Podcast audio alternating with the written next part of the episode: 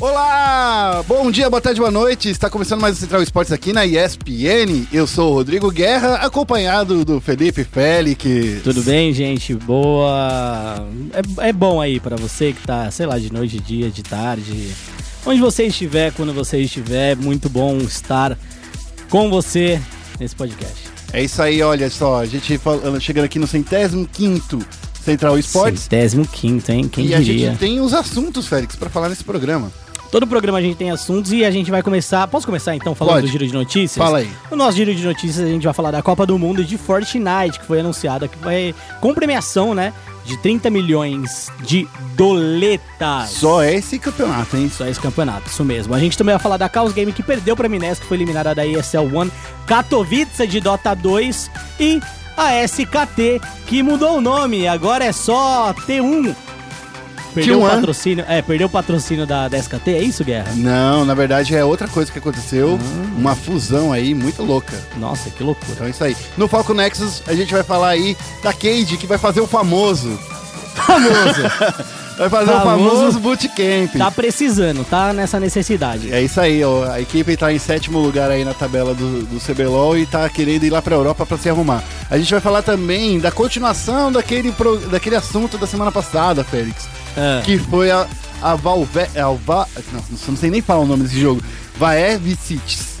Da, o time Va- feminino de League of Legends da Rússia. Ah, que rolou aí um, um pronunciamento da Riot, Aham. é, um puxão de orelha, é, na- é que foi literalmente isso, um puxão de orelha. isso. E, e é isso aí, eles puxaram a orelha, só que não acabou, tá? Eu Não tenho mais coisa pra te falar durante a É. notícia. Semana passada a Dani e A Evelyn. falaram da Vai Victis, né? Isso, ah, E obrigado aí? por você falar, eu não sabia nem como falar É, esse nome. eu sou muito bom em falar nomes, nada a ver. É, E aí a gente vai continuar o assunto porque aconteceu mais coisa. Exatamente, a gente vai falar também do que tudo que aconteceu na rodada do CBLOL e do Circuitão. Isso. Lá no Momento Clutch, a gente vai falar aí da Shanghai Dragons, que conseguiu a primeira vitória, finalmente. Poxa, Aleluia, né? A gente vai falar também da PEN trazendo o time das lindas pra ba debaixo do seu guarda-chuva. Isso. E também a gente vai falar das lendas do Major de Katowice, que vai acontecer agora no final dessa semana. Uhum. A disputa dos playoffs e da grande final. Legal. E hoje no chat aberto, Guerra, quem é que a gente tem como convidado? Nosso convidado, na verdade, é o- um cara que eu gosto muito.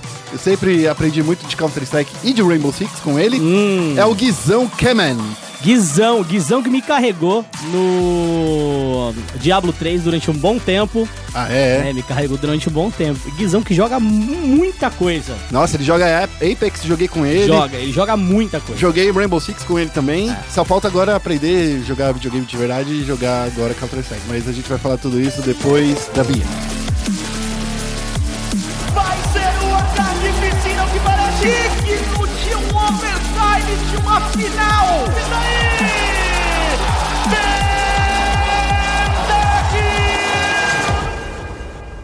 Começando aqui com o giro de notícias, a gente vai falar aí É. da Copa do Mundo de Fortnite, que vai ter uma premiação de 30 milhões de dólares. É, pra você ver, né? Como concorrência é bom, como concorrência é maravilhosa, né, Guerra? É, a, a Epic Games estava se- segurando esses 100 milhões de dólares É. que ela tinha em caixa, que ela falou que vamos fazer campeonatos, coisa e tal.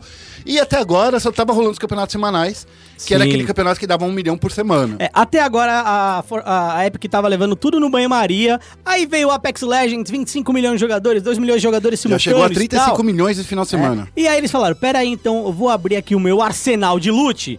O primeiro vai ser o passe de batalha de graça, né? Para aqueles que fizerem as 13 missões de gratuitas da temporada 7 até dia 27 desse mês, né? É, eles conseguem o passe de temporada, passe de batalha da temporada 8. E agora temos um mundial anunciado no dia 22. É, foi até engraçado porque a gente recebeu um e-mail de um brasileiro, né? Ah, eu não vou falar o nome dele porque, né, vai Mas que expor e trabalha lá tal pra Epic. um brasileiro que era da Riot Games, que agora trabalha pra Epic e vai cuidar da publicação da Fortnite pra América Latina e Brasil. Legal. Então é bem legal a gente saber que tem um brasileiro aí por trás do Fortnite agora na América Latina de maneira geral. Então a gente recebeu o e-mail dele já falando da coisa, a gente falou, opa, peraí, isso é animal. Isso é aí respeita o embargo tal, solta, soltou.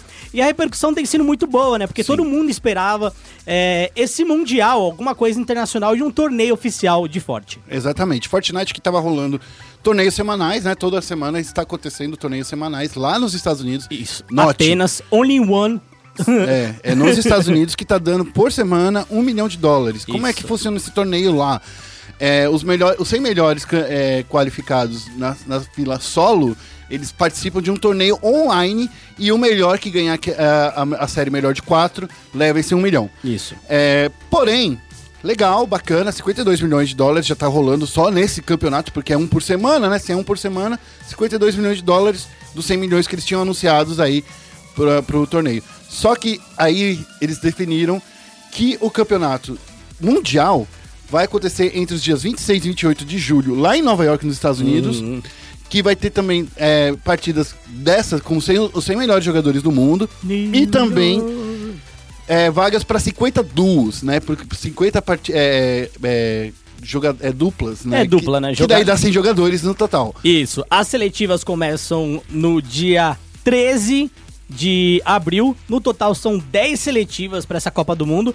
E agora, me ajuda a entender algumas coisas em relação a essa seletiva, Guilherme, É. porque eu acho que também é a, é a dúvida aí do, do grande público. Essas seletivas, elas vão ser ao redor do mundo?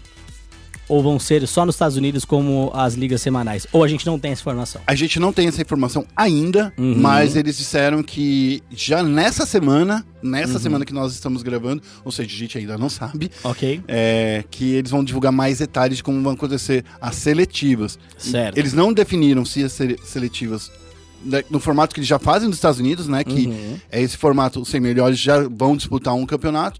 Mas enfim, fica aí a torcida que tem as seletivas sul-americanas, europeias e ao redor do mundo aí. Sim, eu gostaria só de tecer um comentário adicional. Eu sei que a gente é, combinou de ir o mais rápido possível por causa do chat aberto, mas é, acho que o anúncio é muito bom. Eu ainda não engoli a forma como ele foi feito. É bem legal, mas. Ah, é uma Copa do Mundo, tá? É uma Copa do Mundo. Como vai funcionar de fato isso nesse ano e nos próximos anos? Entendeu? Porque eles falaram que eles vão dar apoio e suporte para terceiros organizando os torneios deles. Isso. É legal. Terceiros, leia-se ESL, Star Ladder, Isso. é, todos esses caras aí. Talvez BBL, vai saber. Isso, isso mesmo. Então, é, é bem legal que esses torneios aconteçam, porque você dá um mood de torneio pra galera da região, certo? Mas como é que eles vão costurar de fato a participação é, e a execução desses torneios a esse torneio mundial, por exemplo? É. Ou será que vão costurar de maneira inexistente, não vai ter costura? É, então, é legal ter esse anúncio, mas eu acho que a Epic Games ainda tem um caminho muito longo pela frente pra, de fato, criar uma estrutura é, Global. global com uma rede bem emaranhada e complexa, né? Ou até mesmo simples, dependendo do que eles queiram fazer para esse torneio mundial aconteça com uma qualidade melhor e mais clara nos próximos anos. Para complementar o que você disse, eu tinha pedido uma entrevista, né, pro assessor de imprensa da, da Epic Games para justamente tentar descobrir. Sim, eu vi esse e-mail. né, para tentar descobrir ju- justamente como funcionaria. Daí o que eles responderam é que a Epic Games é uma empresa que faz as coisas e que não fala sobre as coisas. É, de fato, e- eu acredito que é sim uma empresa que faz as coisas, né? É. Porque a gente tá vendo. Tá o- acontecendo. É, Fortnite, assim, por mais que tenha sido uma cópia, e eu acho que é uma cópia lavada, descarada, Aham. a execução é muito melhor que Muito- no PUBG. Então, muito melhor. Uhum. Eles fazem muito melhor mesmo, né? É, Mas a gente ainda fica com a dúvida, né? a gente ainda fica com a dúvida, a gente espera a tela sanada até o fim da semana, por isso acompanhem o ESP, acompanhem espn.com.br barra esportes e as nossas redes sociais também.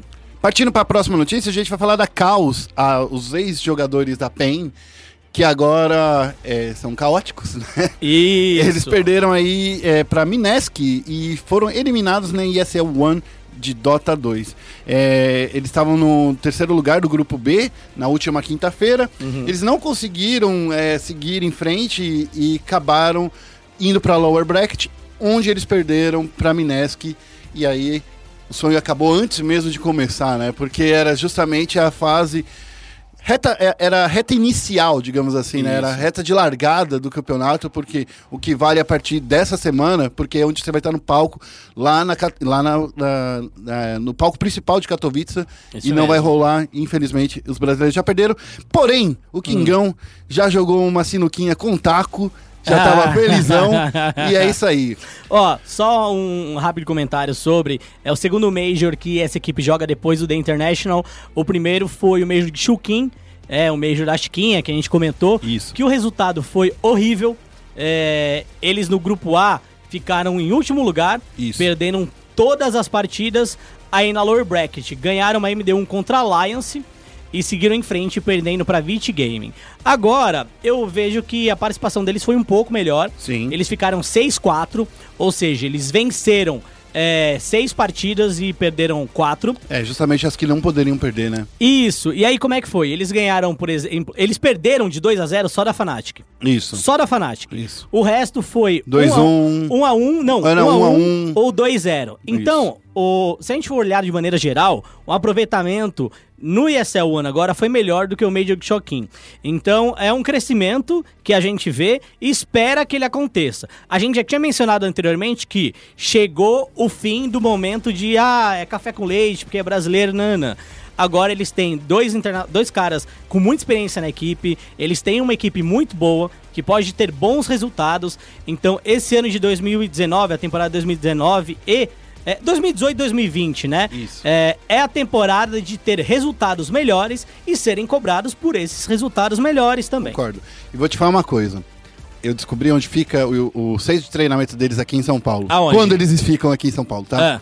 Fica no mesmo andar do Flamengo esportes aqui, e aqui no, no centro empresarial em São Paulo. Nossa, olha. E eu descobri isso quando eu fui fazer uma entrevista lá com, com os jogadores lá. Eu não posso falar ainda porque a matéria ainda não foi ao ar. Eu não É. quero dar ideia para os nossos concorrentes que nos ouvem. Sim, sim, justo, justo. justo. Então, a gente tem aí uma matéria para sair no- com o pessoal do Flamengo que a gente fez. E é, foi nessa ocasião que eu vi o Kingão passando. daí Eu, Ah, eu falei, legal. oi, tudo bom, amigo? É, daí ele falou assim, ah, estamos treinando aqui e tal. Ó, tá vendo? Os bastidores, Bastidores do esporte do jornalismo brasileiro. esportivo. Agora, mais bastidores de esporte também agora na Coreia do Sul, né, Isso. Guerra? É, a SKT agora mudou de nome, né? Era SKT T1, né? Team One, que antigamente, só pra.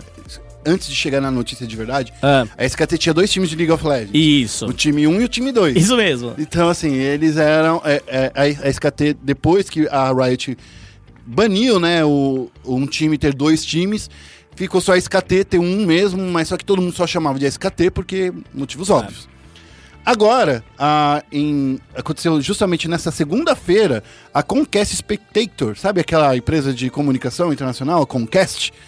Ela uniu forças com a SKT para fazer uma equipe de, como posso dizer, multi multi ah, multinível, digamos assim, Ah. para fazer so- é, conteúdo online, na televisão e também em esportes.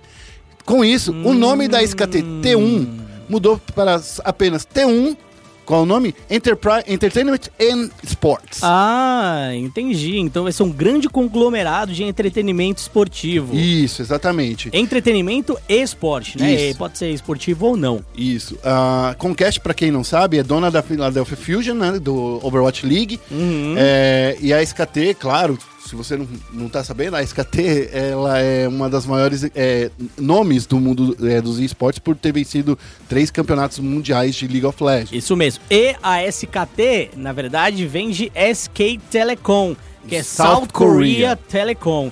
É, então ela é uma empresa multimilionária, multibilionária, não sei quais siglas usar em relação aos números de zero, é, mas é uma parceria grande, uma parceria bem importante, né?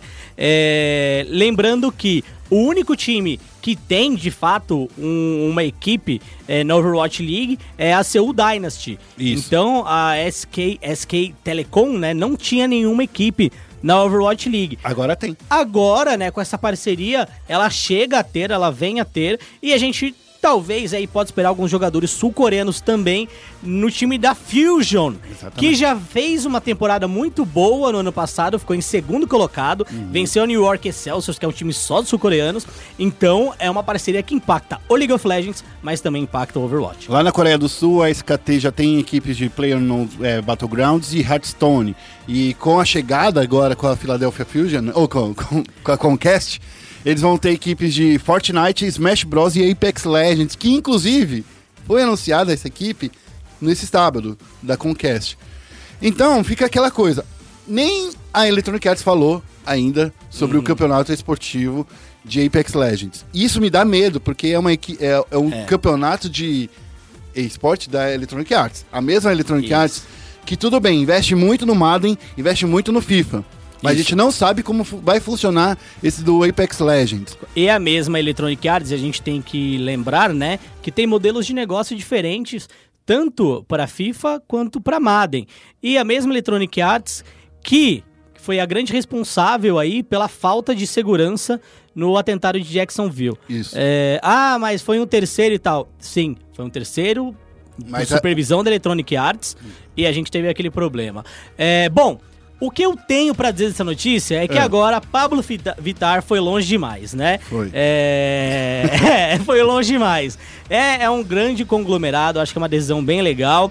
E, e é isso, Pablito indo longe. Ai, papai. Ai, papai. Oh, mas, Félix, eu queria. papai! Eu queria só tentar fazer Hum. uma- um, um pensamento com você aqui. Claro, A Comcast é uma super empresa de, de mídia e entretenimento dos Estados Unidos. isso mesmo. É, e ela não é uma das únicas de- dessas grandes empresas de mídia e entretenimento que não tem uma telecom por trás. Hum, E agora? interessante. E agora, com essa união dos poderes aí, será.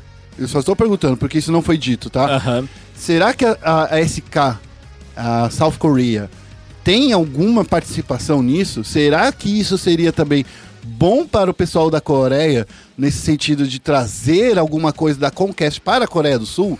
Olha, vamos lá. Eu acho que é uma via de mão dupla, tá bom? Uhum. É, seria muito vantajoso para SKT, é, a South Korea Telecom, né? é, expandir a entrega de serviço deles para os Estados Unidos. Isso. É, Que é um mercado muito mais aberto e que deixa. e que tem mais. mais acho que são mais 100 operadoras de telefonia celular lá. Isso. E também em relação ao público é um mercado muito maior, né? É, imagina você levando a SKT para os Estados Unidos. Quantos gamers não contratariam os serviços de telecom da SKT só por ser SKT, né? Isso. É, isso também vem de encontro com um plano de expansão de algumas empresas da Coreia do Sul, certo? É, de esporte que estão indo de fato para os Estados Unidos. A OGN, por exemplo, ela montou um estúdio em Los Angeles para fazer o torneio de PUBG deles ou o torneio de Battle Royale, né? É, então a gente vê uma migração de inúmeras empresas sul-coreanas querendo ir para os Estados Unidos. É, Engana-se as pessoas que pensam que não existe proximidade entre a Ásia e o continente americano, né? É, quem lembra aí da história sabe que Pearl Harbor, por exemplo, né, é, tá perto tanto da Ásia quanto dos Estados Unidos, né? Isso. É, então, tem um voo, é um voo mais caro, mas que liga assim Estados Unidos com Ásia. É, você pode sair de Seul, por exemplo, vai para o Japão e do Japão você chega nos Estados Unidos. É, em relação à fibra, também é muito próximo. Isso. Então, acho que é um movimento. É, não sei se é natural ou não, mas é um movimento muito inteligente dessas duas empresas. Porque a Comcast pode levar os produtos de entretenimento americanos, que são extremamente populares na Ásia, sim, Sim. e em via, é, nessa via de mão dupla, a SKT pode levar o seu serviço de telecom para os Estados Unidos, que é um dos maiores mercados do mundo. É claro que a gente está especulando esse movimento, Exato. mas eu não ficaria surpreso se ele acontecesse e ele é benéfico para as duas partes. Fica aqui a nossa é, indagação. E... e agora a gente vai focar o Nexus. Bem-vindo a Summer's Rift. Focando no Nexus aqui, a gente vai falar dos times russos que foram desrespeitosos com a Vaevicic, é isso? Vai, Victis. Vaevicic, é, que receberam É, uma... di- Vai Victis, né? Porque tem um C ali no. Ah. É, vai Victis. Vaevicic. Eles receberam um puxão de orelha aí da Riot, porque eles fizeram aquela coisa que a Evelyn e a Dani comentaram na semana passada, né? Isso. que os times russos estavam agindo de maneira desrespeitosa. A primeira, a primeira ação foi um- o primeiro time que foi a Hawks, que eles literalmente. é, não posso nem, nem, nem lembro, já fico nervoso. Eles baniram cinco suportes. Na segunda Isso. partida, eles. é, foi o outro time que eu esqueci. Veg. Squad. É, Vega Squa- Squadron. Eles ficaram enrolando o fim do jogo. Isso. E aí a Riot falou assim: não, a gente não aceita preconceito e a gente advertiu os times. Uhum. Mas eu quero fazer uma outra coisa, um, comentar uma outra coisa que é interessante. É A, a Evelyn Marcos, que é a nossa, a nossa redatora, ela está fazendo uma, uma matéria opinativa justamente para falar sobre esse- essa punição da Riot. Porque Certo. quando foi no caso do Yoda, dois anos atrás, quando o Yoda, fora do jogo, nem era durante o campeonato, fez uma brincadeira super de mau gosto falando chola, né, pro, pros japoneses, fez uma ma- brincadeira super preconceituosa contra os japoneses, Uhum. ele levou um gancho de três jogos. Isso. os, os russos receberam apenas um puxão de orelha. Aí vem a outra parte. Hum. Nesse final de semana, as duas partidas que as meninas jogaram também teve ban de cinco suportes. Hum. Quero ver como a Riot vai fazer agora, depois dessa. Sabe? Continua fazendo. E continua existindo mais e mais preconceito conforme esse- essa equipe. Tem muita gente que defende é, esse tipo de atitude, que é uma atitude idiota. Tem muita gente que é, defende atitude porque, assim, eles falam que isso foi uma jogada de marketing do time, da Vai Victis. Hum. Só que não.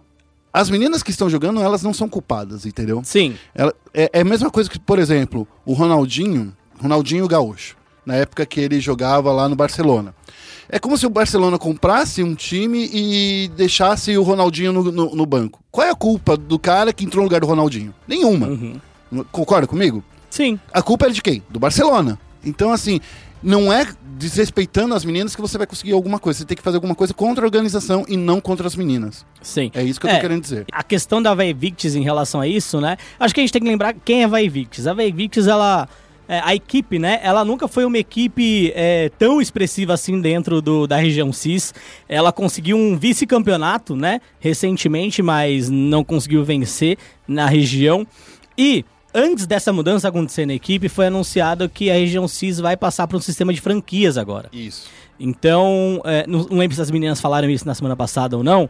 É, esse movimento da Vai Victis veio justamente depois do anúncio de que a região X, é, CIS vai virar franquia.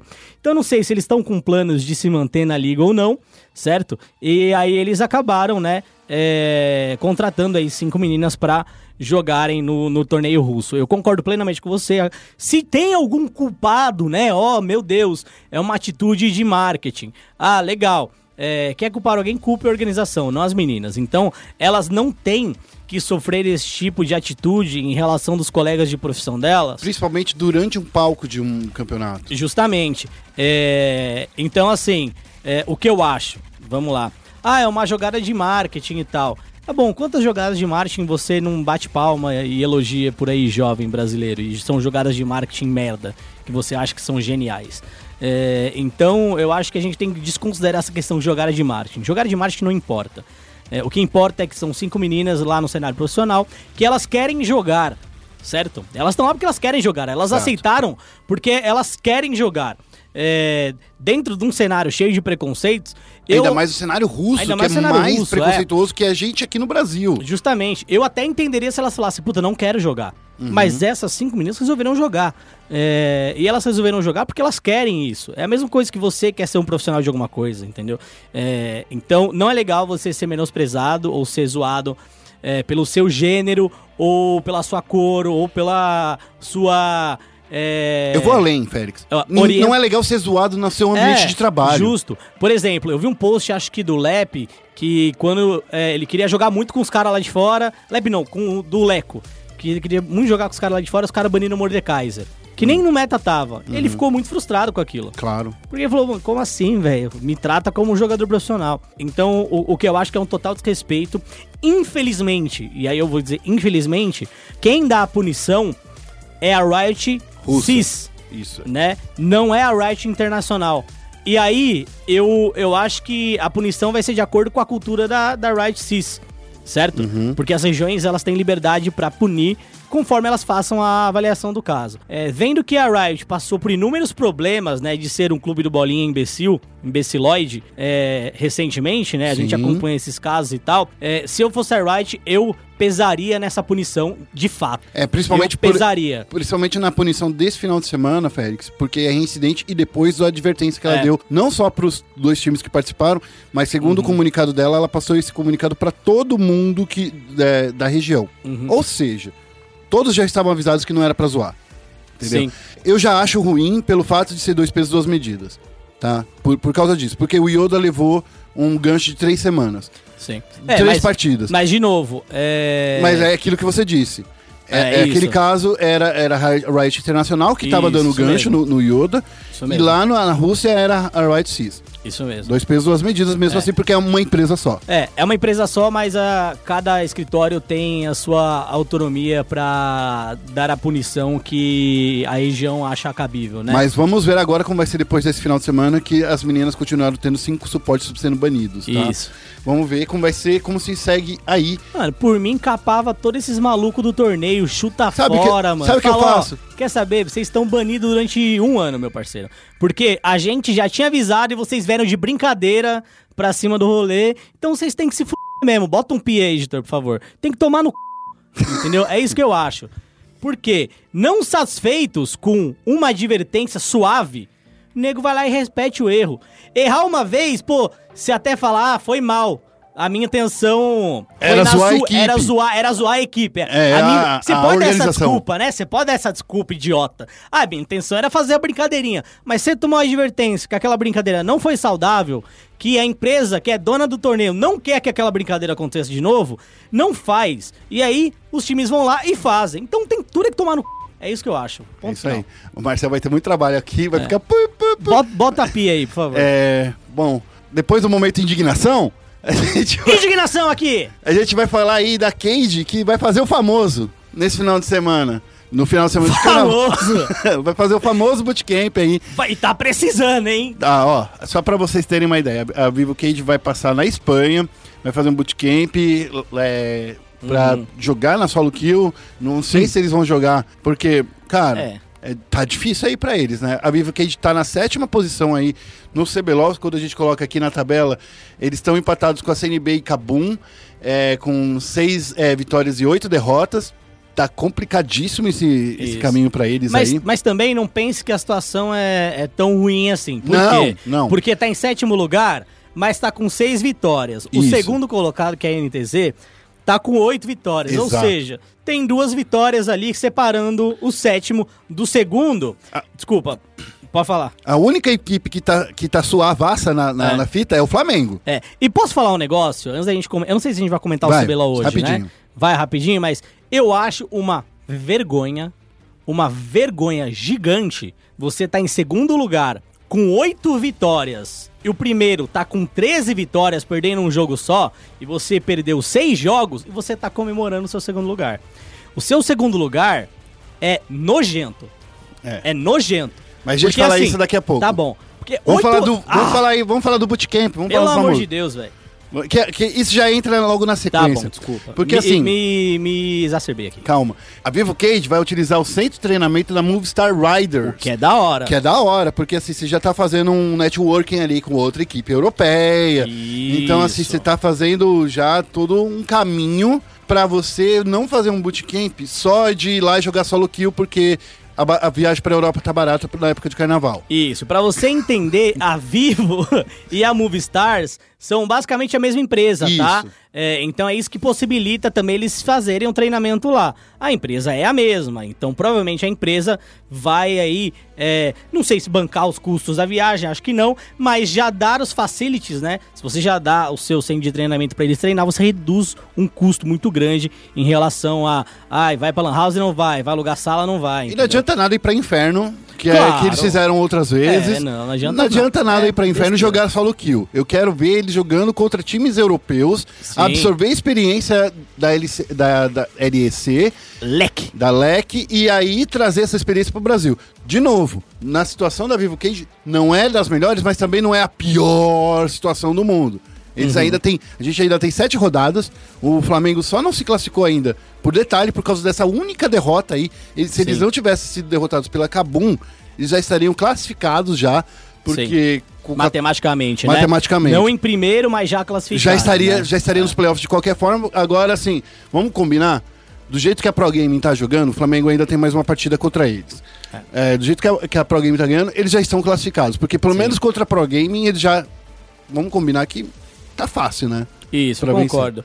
É, vamos, a gente pode falar Já de pode- CBLOL, vamos falar então? aí da, da rodada do CBLOL. Beleza. Você Essa viu ro- esse final de semana, Eu vi esse final de semana, essa rodada foi a rodada que antecedeu aí a, a janela de carnaval, né? Então, nessa semana a gente não vai ter CBLOL, o CBLOL volta dia 8 de março, numa sexta-feira, com uma rodada tripla, certo?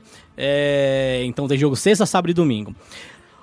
Assim, eu não vou comentar jogar jogo, Não, não. tá? É, A, gente pode falar dos highlights, É, né? eu não vou comentar jogar jogo. Destaque pra mim, de novo, o Flamengo, vencendo as duas partidas. É, a Redemption voltando a jogar bem, é, vencendo duas partidas também. A INTZ vencendo duas partidas. Não à toa, né? Esses três times estão no topo da tabela. A gente tem Flamengo em primeiro, 13 vitórias e uma derrota. INTZ e Redemption, 8-6.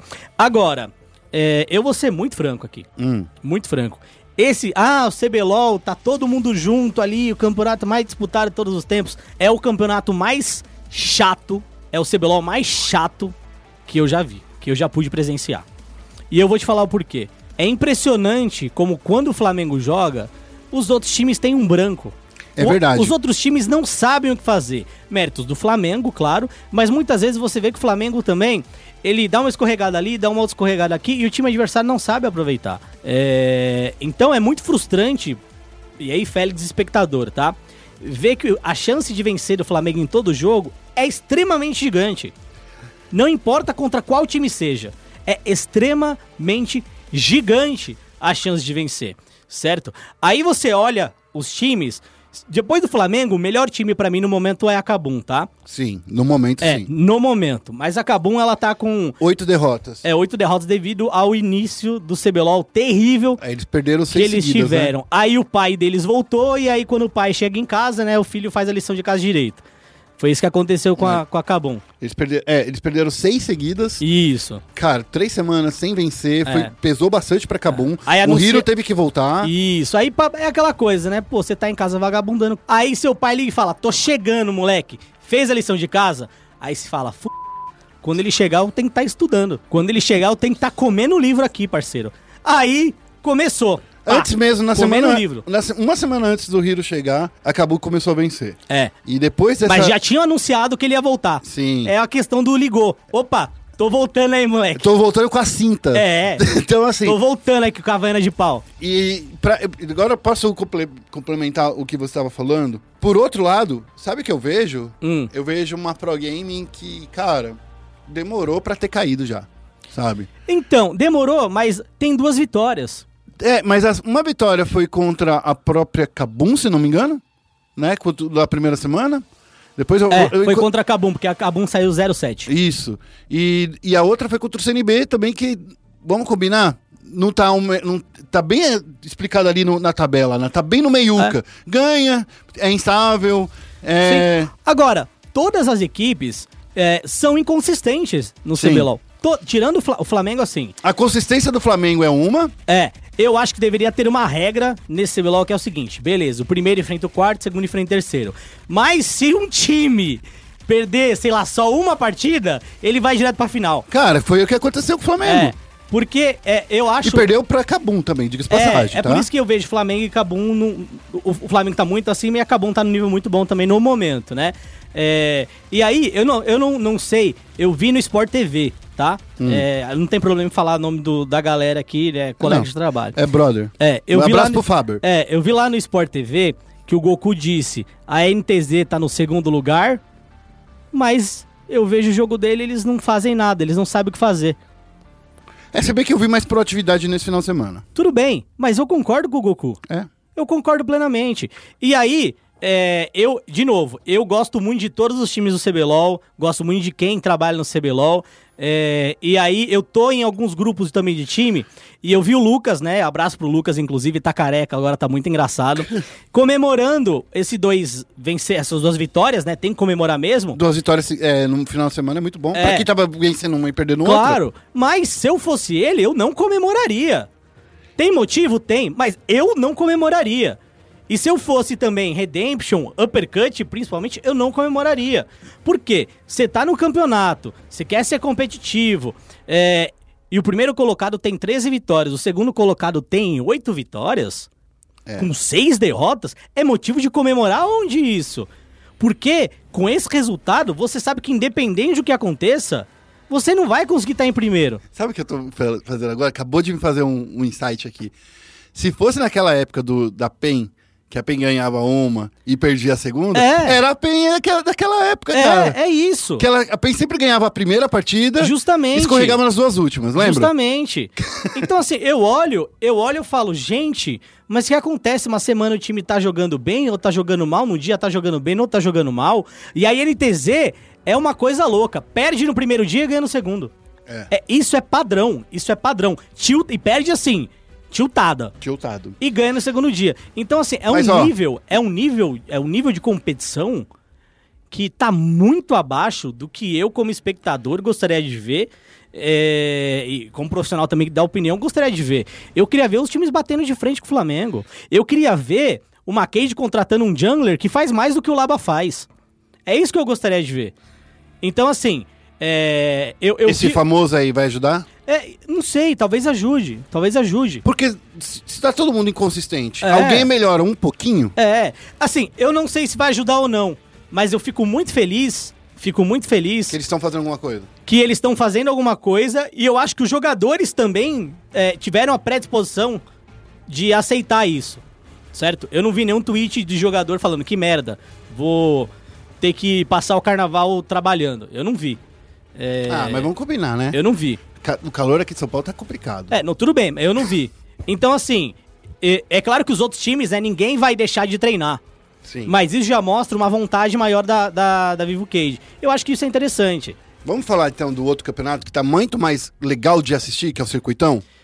Vamos, Que esse vamos. tá bem mais legal Vamos, de mas assistir. assim, só, É rapidinho. É, só falando assim, cara, de novo, é, você tá em, em segundo lugar, 8-6, entendeu? Você vê um segundo lugar, 8-6, e você sabe que pra, pra ter briga pelo topo, só se acontecer um milagre, É. é horrível, é horrível, é horrível. Flamengo tá muito na frente, Flamengo pra mim é o Já é o campeão. É, é o me... Se fosse o campeonato só por disputa de pontos, É, o Flamengo já teria é, e vencido. no momento, pra mim, de fato, é o melhor time. E aí eu vou ser bem, bem franco aqui. É o time que eu quero que represente a gente é, no MSI. é o- eu já queria que o Flamengo tivesse representado a gente ano passado, tá? É, eles perderam pra eles mesmos contra Cabum. Foi um erro deles perder pra Cabum. É, eles estavam com tudo pra vencer aquele quinto jogo lá, tiveram um, um problema de, sei lá, mentalidade, alguma coisa do tipo, acabaram perdendo, jogaram tudo no Titã. O Titã teve muito mérito em desviar e, e vender cara a morte dele, né? Porque depois a morte dele foi que resultou no Barão. É, mas eu já queria que o Flamengo tivesse representado o Brasil naquela época, porque eu via que o Flamengo tinha um jogo melhor. No momento, eu quero muito que o Flamengo vença o CBLOL. Muito, muito, muito. Porque, novamente, a gente vai entrar naquela mesma história. Vai um time pra lá, ai, o time nunca Buscar foi. experiência. É, vamos supor, dos quatro primeiros, a gente tem Flamengo, INTZ, Redemption e Uppercut. É, certo? não. O melhor representante brasileiro é, o Flamengo. Desses times, INTZ, Não. Num- a galera, ninguém da NTZ jogando no momento foi pra fora. Redemption também nunca foi pra fora. E Uppercut também nunca foi pra fora, tirando os estrangeiros que jogam Já nos times, vieram de né? lá. Já vieram de lá. E aí vai ser, ah, mas a gente foi pra Adquirir experiência. adquirir experiência. Ent- É claro que eu estou dizendo isso pressupondo que os times vão falar isso. Não, mas é Certo? que vai falar. É o que sempre falam. Pressupondo. O primeiro campeonato da Cabum, o que, que eles falaram? Vamos a buscar É, experiência. Foi- então eu estou pressupondo isso. Então, dos quatro primeiros, o time que. ah, o, o, o, o robô já jogou fora, entendeu? Já foi jogar fora. O BRTT, Shrimp nem se Shrimp, fala. O Goku não. Tirando né? o Goku. Tirando o Goku, todo mundo já, já tem. Então, assim. E o Lucy, né? Eu quero que o Flamengo é, siga em frente, que vença o CBLOL. É, no momento é o melhor time e é um dos melhores times que já jogou no CBLOL também. Então eu Eu gostaria acho que é, o muito. melhor, é um dos melhores times da história do CBLOL. Bom, vamos falar rapidinho aí, Félix, que a gente ainda tem um momento clutch, tá? A gente.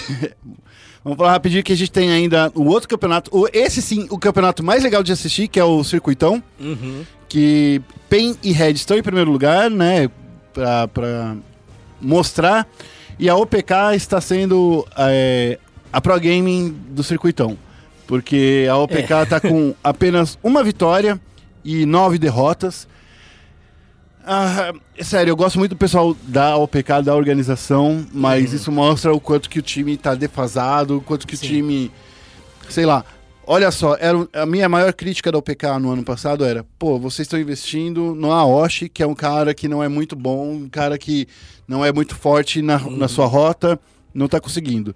Enquanto a PEN e a Red Kennedy mostram que tem mais jogo, mais jogo, de verdade, que Pro Gaming, CNB, sabe? Que são times muito mais consistentes que eu gostaria de estar vendo esses times do CBLOL. É, é claro que. Claro que contra quem eles estão disputando, É, isso que eu ia mencionar, né? É, mas eu acho que tem um, um outro fator que eu acho interessante. Se a gente pegar os jogos de Red Canids contra PEN, né? Que eu posso dizer que são os dois times que têm nível de, de CBLOL olhando, né? É, foram jogos muito bons. É, teve o meio da, da, da Red novato, né? Jogou contra, contra a PEN. Não fez uma partida maravilhosa, mas já entrou pra ganhar experiência. É, agora o Lep saiu por problemas Médico, é, né? médicos. Foi substituído à altura Sim. por um jogador que também a gente pode chamar de rookie, né? É um jogador novo também, que precisa adquirir experiência, sim, e tal. Mas eu tô gostando muito de como os times é, do, do, do desafiante, principalmente a Red Kennedy, está trabalhando essa coisa do- dos reservas. Sim. É, tem o Yoda, mas não é todo jogo que o Yoda joga também. É, o papel do Yoda, ele é importante, mas ele também ele não é o main, né, do time. isso, justamente. Então, assim, é... é legal ver esses dois times jogando desafiante. Tem nível pra jogar o CBLOL, sim, é, é- é fato. É, mas, ao mesmo tempo, também é muito triste é, ver, por exemplo, a T1 Nessa situação, né, que É. tá em penúltimo lugar. Isso, é muito triste a T1 que é uma organização, pelo menos do meu ponto de vista, é uma organização muito profissional, é uma organização, cara, maravilhosa, assim. É, lançou um projeto novo agora, vai ter um centro de treinamento no shopping e tal. É, mas tá numa situação dessa é horrível pra imagem da marca. Sim. É, então eu gostaria muito de ver a Team One é, melhorando, galgando um espaço, pelo menos no playoff, né? Eles têm chance, eles estão empatados com a Avan ali.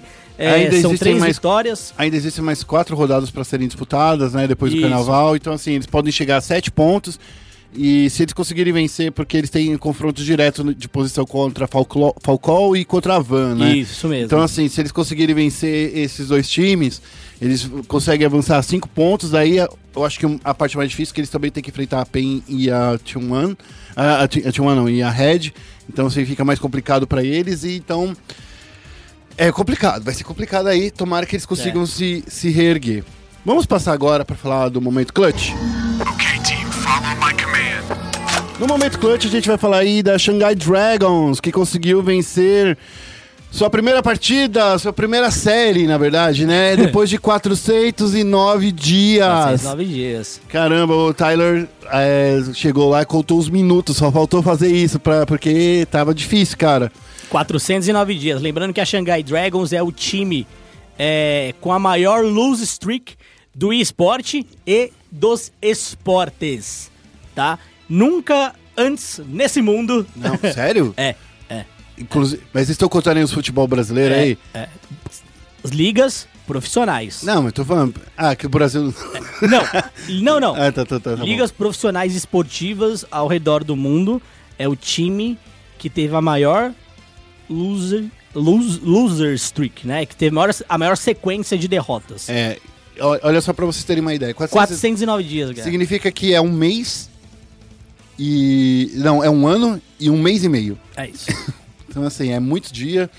É, para vocês terem uma ideia, eles jogaram 42 séries nesse, nesse período. É. 42 séries significa que não adiantou o que eles fizessem, não adiantou trazer Geguri, e agora a equipe foi totalmente reformulada. Mas ainda tem a Geguri. Tem ainda tem E Geguri. pra mim ela é. é ainda uma boa tanque. É uma das melhores do time, inclusive. É, então, mas assim, é.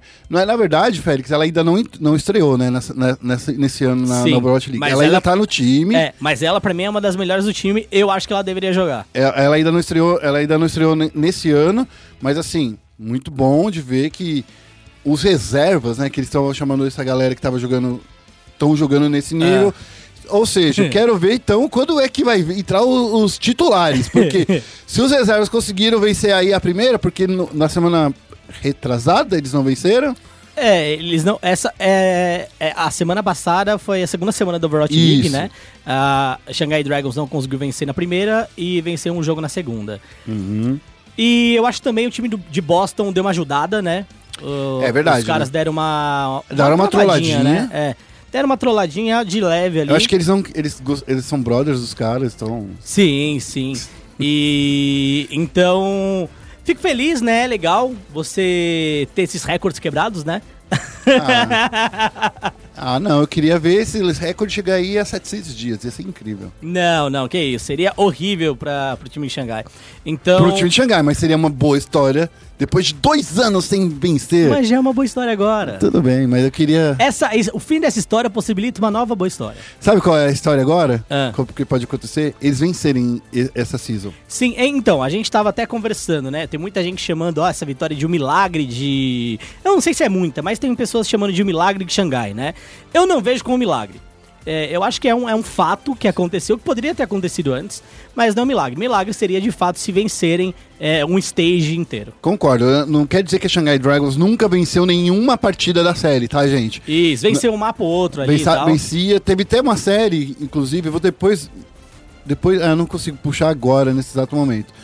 Mas dá- é, teve uma série que eles ficaram a, um- a uma vitória, a um mapa de distância pra É. não vencer a, a série. Sim. Então não quer dizer que é um time que sempre foi horrível e nunca dava competi- é, competitividade. Uhum. Era o time mais fraco, sim.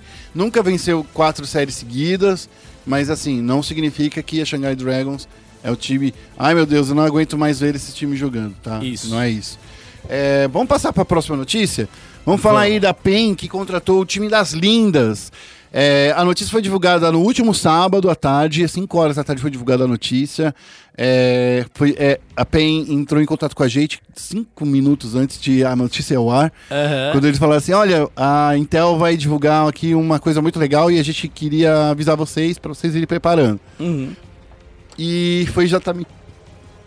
E foi exatamente isso que aconteceu. O time das Lindas, que vai jogar no, na, em Katowice, vai jogar o desafio né, é, é, internacional de, da Liga Feminina, que está valendo 50 mil é, dólares. Eles vão disputar aí lá em Katowice, vestindo a camisa da PEN. E não só isso, elas vão disputar também a WESG, que vai acontecer entre os dias 16, é, 13 e 16 de março. É isso. Essa é a notícia. O que você acha, Félix? Eu tenho dois pontos de vista bem divergentes sobre esse assunto. Então, por um lado, é muito bom quando é, jogadoras, né? É, quando pessoas do sexo feminino, né? é, ele, elas têm espaço dentro de um cenário de esportes. Eu acho que isso é muito bom, muito saudável. E eu acho que é, é investimento, é muito bom. Por um lado, é importante relembrar também por que essas meninas estavam sem organização, tá? É, a, un- a última organização delas grande foi a Optic.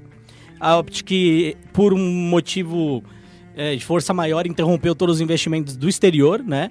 É, em relação aos times deles. É coisa que eles não estivessem a própria organização olhando, né? Eles não queriam mais depender de managers. Isso, isso mesmo. E antes de estar na Optic, eles, elas estavam na Vivo. E elas saíram da Vivo depois que elas é, se posicionaram em relação a Olga jogando é, uma das ligas femininas. Pra quem não sabe, a Olga é, é, é trans, né, Guerra? Isso. E, e elas posicionaram contra, falando que a Olga não era uma menina, que ela não deveria estar jogando uma liga feminina. Mas depois é, as meninas se retrataram, elas, É. elas refletiram, perceberam que se continuassem com esse pensamento fechado, elas não iam ter mais portas abertas nenhuma. Então, assim, elas foram forçadas a refletir sobre isso, Uhum. porque elas jogando só por si mesmas, elas não iam ter apoio de mais nenhuma organização. Então, elas perceberam. Eu, eu sei, quando você coloca desse ponto, do jeito que eu estou falando, Uhum. parece assim, pô, se eu não falar que eu tá tudo bem, não vai estar tudo bem, entendeu? Então, Aham. assim, elas, elas foram literalmente forçadas a pensar, colocaram elas no castigo, porque elas ficaram quase quatro meses sem nenhuma é, Uhum. organização por trás delas. Então, teve, eu acho que até uma carta da Punk, se não, se não me engano, se foi dela, que ela explica como foi todo esse processo, que fica todo tempo sem uma organização por trás. Foi muito complicado e por isso que elas tiveram que rever e, e elas entenderam onde elas estavam errando. E agora, a minha pergunta é, é, o técnico desse time ainda é um dos namorados do, de uma das meninas? Agora você está fazendo uma pergunta muito difícil, porque a, a line-up que foi, foi apenas as jogadoras, não foi divulgada a comissão técnica. Porque da última vez, é, a polêmica principal gerou em torno desse cara, Sim. né? É, inclusive, até uma das meninas tinha saído do time, né? É, e nos bastidores foi porque ela teve uma desavença com esse cara que era namorado de uma das jogadoras. É, então, assim, é, tem um outro fator aí. Se você quer ser profissional, você tem que ter uma postura profissional. ah, brigou com o namorado de uma jogadora que é técnica. Assim, em primeiro lugar, né? Esse tipo de relacionamento em um ambiente de trabalho nem, de- nem deve existir Concordo. certo? É, então, assim, se você é um cara, ah, puta, sou do tec, sou, eu sou o técnico desse time e me envolvi com uma jogadora.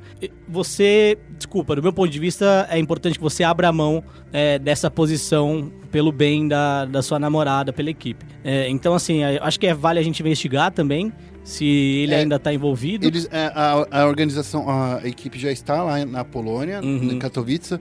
A estreia delas é dia 28, né? Sexta, sexta, nesta sexta-feira. Não, nessa, nessa quinta-feira. É, eu já vou estar lá. Então já, já vejo, já tento puxar uma entrevista com Sim. elas lá e já trago isso aqui Sim. na própria sexta-feira, dia 1 É, já consigo. Porque assim, não adianta. Ah, elas divulgaram uma carta, nanã. tá, mas e, e ele? Porque eu lembro que ele foi um dos Foi ele principais. que puxou. É, ele foi um dos principais responsáveis aí por todo, toda essa crise na organização, né? Ele que externou, né? É, ele que externou. E assim, ai, mas nossa, será que agora eu não posso ter minha própria opinião? As pessoas estão querendo me censurar. Você pode ter a opinião que você quiser, Mas arque com ela. mas ar com ela. Exatamente. Elas ficaram quatro Arque meses sem ela. nenhuma organização. Ar Essa- com ela. Sim, você pode ter a opinião que você quiser na vida, mas seja responsável. E aí eu não vou dizer tenha a, a, a hombridade, né? Porque é algo mais, mais ma- masculino, hombridade, mas tenha, tenha O respeito. o respeito de arcar, respeito com você mesmo, né? De arcar com as suas opiniões e ser responsáveis pelo que elas podem causar a você, independente de tudo. Se você quer ter uma opinião, esteja ciente que ela é sua, somente sua, ela não é o seu argumento, mas que você tem que se responsabilizar por tudo que venha dela. Pode parecer até panfletário agora, mas é a mesma coisa que aconteceu com as meninas lá na Rússia, sabe? Tipo assim, elas foram, elas sofreram preconceito por elas Sim. serem mulheres. E a Olga recebeu o preconceito porque ela tomou uma, Claro. de- uma atitude que é muito corajosa. Sim, claro. Então, são, é, o- Ah. é o mesmo tipo de preconceito, só que em escalas diferentes. Sim, e é aquela entendeu? coisa de, é, ah, você é minoria, certo? E, e é, vamos ser honestos, dentro do esporte as mulheres são minoria. Sim. Elas são minorias. E aí você é uma minoria sendo preconceituoso ou preconceituosa com uma outra minoria. É. Então, Então é, é uma situação complicada é, e bem complexa também. é isso. E, e eu acho que a gente também. Sempre, do meu ponto de vista, sempre que é, isso acontecer, eu vou relembrar desse assunto até um ponto que eu entenda de fato que ele não é mais É passado, relevante, né? né? Mas no momento eu não acho que ele seja tão passado assim, porque faz menos de um ano, inclusive. Exatamente. É, partindo para a próxima notícia, já foram definidas, Félix, as, a- as lendas do Major de Katowice. Olha só. Nice! Aê, o Guizão vai falar mano. pra gente um pouco disso daí também depois. É, quem são as lendas, Félix? Queria falar para você. Uma delas, dessas lendas, é o MBR. Hum. Sim. Né, que tá lá, que conseguiu vencer aí as sua- suas partidas é, de estreia. Uhum. E. Quer dizer, tipo, perdeu, per- teve uma derrota, mas foi É, eu acho que foi muito mais nervosismo. pressão de estar vestindo aquela camisa. Não, não acho que Não foi é? pressão, não. não há. Vou ser Ô, bem franco. Foi na partida de estreia. Então, mas a pressão, eu não acho que tenha sido uma pressão de vestir a camisa da MIBR, vou ser bem honesto. Eu acho que. Não, não é, vestir a camisa do MBR no Major. É isso que eu ia falar. Não é vestir a camisa da MIBR. É. É, a pressão é ser é, o responsável pela campanha de um país inteiro no Major. Bom, tem o MBR, que começou a competição, né, derro- sendo derrotada pela Cloud9. Pela Cloud9, É. Isso. cara, por 16 a 3 foi horrível essa estreia. É, mas ainda temos aí é, a NiP, a FaZe Clan, a Ence, a, a Navi, né, a Natus Vincere, a Team Liquid, a Renegades e, claro, os campeões do Major passado, a Astralis. Que já vem como status de, de, de lenda, claro, né? Porque se você é um campeão de Major, você tem que de- perder dois Majors seguidos pra você não ficar aí entre lendas, né? Sim, eu, eu concordo plenamente. E outra coisa, essa campanha de início é, já foi muito melhor que a do outro Major. Eu Sim. tô gostando muito desse Major. Mas é, inclusive. perder pra Cloud9 eu acho ainda. Eu não, eu não sei. Ainda não gosto de, de Hum. ver um, um time brasileiro.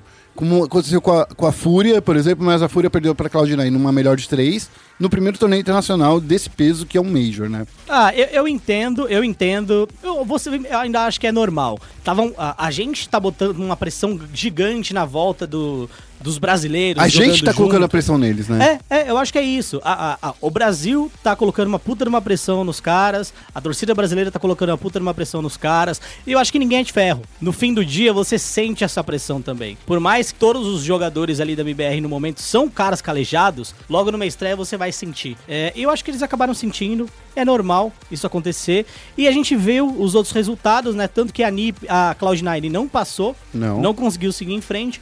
E a MBR conseguiu vencer todos os outros jogos, fazendo um 2 a 0 pra cima da, da NiP, que também se classificou e vai enfrentar a Astralis, inclusive na mesma bracket Nossa. que, que a MBR. Então, se a Astralis vencer, a gente vencer da Renegades, que surpreendeu todo mundo. Sim. é, a gente já vai ter na semifinal Astralis e MBR. Ó, só pra você ter uma ideia, é, é, a- você falou aí da- das, das vitórias né, da, do MIBEC, que eles vence- venceram as três partidas seguintes.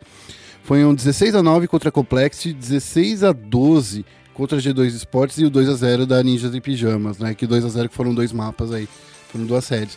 Então significa que o MIBR veio uma boa, tá, no- tá, tá ótimo aí. Mas, bom, aqui acaba as nossa, nossos comentários, Félix. Agora a gente vai entrar no chat aberto com o Guizão. Então vamos lá, vamos lá. Estamos aqui, eu, Félix, com uma lenda dos esportes eletrônicos. O cara que fala tudo que a gente quer ouvir. Guizão Kemen. E aí, Guizão?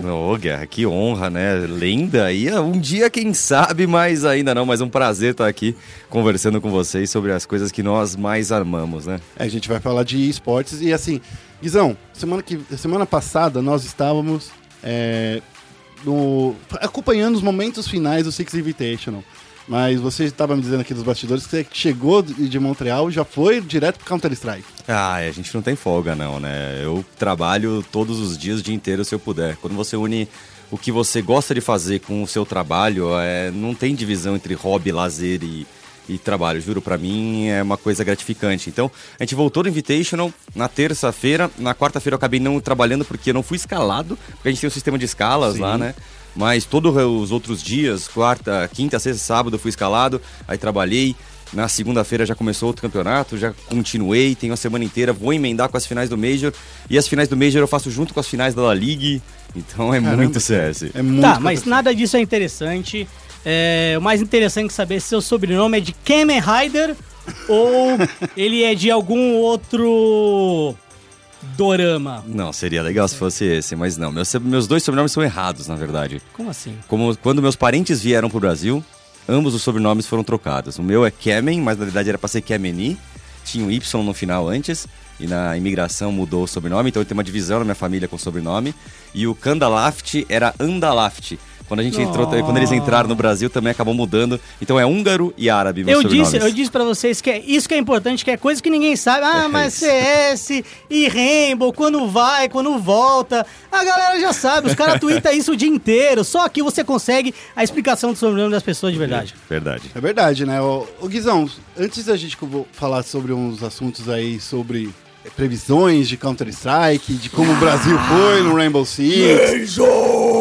É mijo, Eu, rapaz. eu queria que você falasse um pouquinho sobre sua carreira. Quando foi que você começou a olhar Counter-Strike? Quando foi que você começou a ser co-caster? É isso que a gente fala hoje em dia ou você é comentarista É, comentarista, na verdade, quando a gente usa o comentarista ou caster em geral. No caster a gente não tem feito essa divisão de quem é caster narrador e caster comentarista. Hum. Caster são os dois, e na divisão no português nós temos o comentarista e o narrador.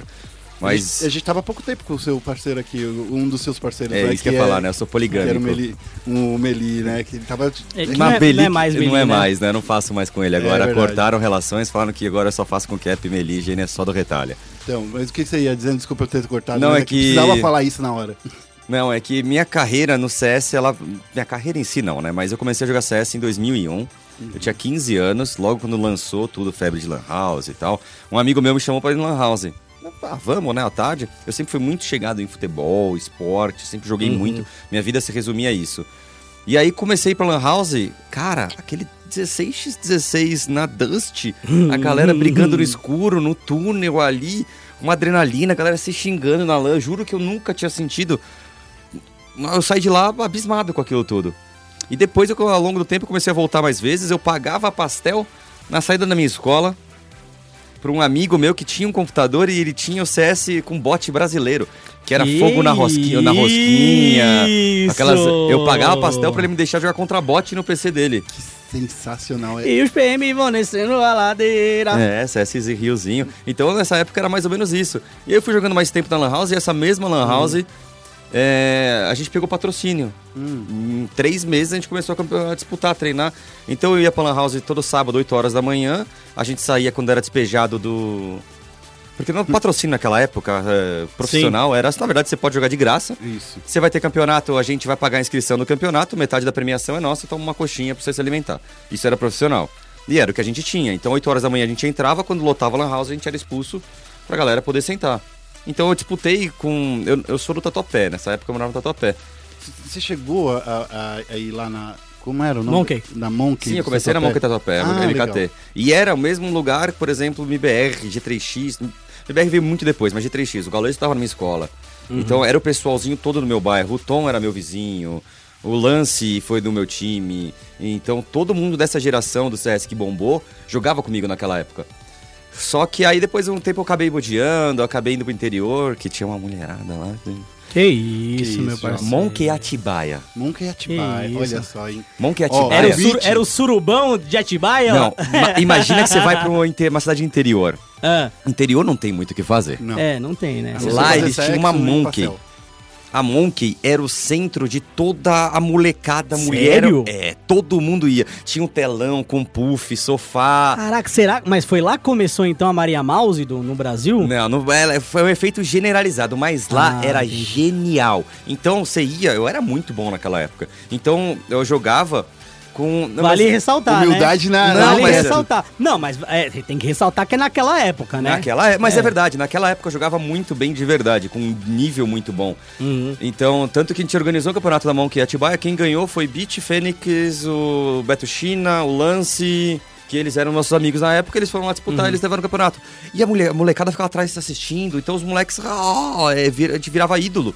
E a mulherada vinha em cima. Então eu larguei São Paulo e fui pro interior. Daí de 2004, 2003 a 2006 eu fiquei disputando campeonatos por lá. E, e, e quando vê essa parada de beleza, não dá pra ser profissional ou não quero ser profissional, vou Virar caster. virar caster, é. Nossa, né, tem um, tá, tem um gap absurdo. Primeiro eu parei de jogar porque a vida cobra, a faculdade. É, o bagulho é tenso, Eu né? fui morar fora, fui fazer faculdade fora, então Uhum. em 2006 eu fui pra Holanda, morei três anos na Holanda fazendo faculdade lá. Até jogava meus jogos, eu migrei de, por BF, COD. Eu sou um cara multijogos, eu não Uhum. sou um cara que. eu- o CS é da onde eu vim, é o que eu mais me diverti. Mas eu não sou um cara, ah, eu só jogo CS. Não, eu jogo de tudo. Tô ligado. Eu falei pro Guerra que você me carregou no Diablo lá. Falei, nossa, É, o Guizão me exato. carregou no Diablo Eu- hard, meu minha parceiro. vida são os jogos. Aí, Então a vida cobrou tal. Aí eu fui trabalhar, tra- trabalhei na Bolsa de Valores, trabalhei com. A fech... Saí da Bolsa de Valores, fui pra abrir uma empresa de importação. Que E durante essa isso? minha empresa de importação, eu trabalhava em horários Vo- alternativos. Você é milionário? Ah, não, porque o Gil também era um cara que É, o veio- Gil era produtor musical. Os É. caras, mano. É só sério. as carreiras que você fala, nossa, os malucos é rico. Eu sempre fui jornalista, cara. Eu, que eu tenho que ter mudar de profissão É, e virar eu, alguma coisa. eu, Não, eu mas fui eu- publicitário. É, então, tá Mas vendo? sabe quando você nunca é realizado?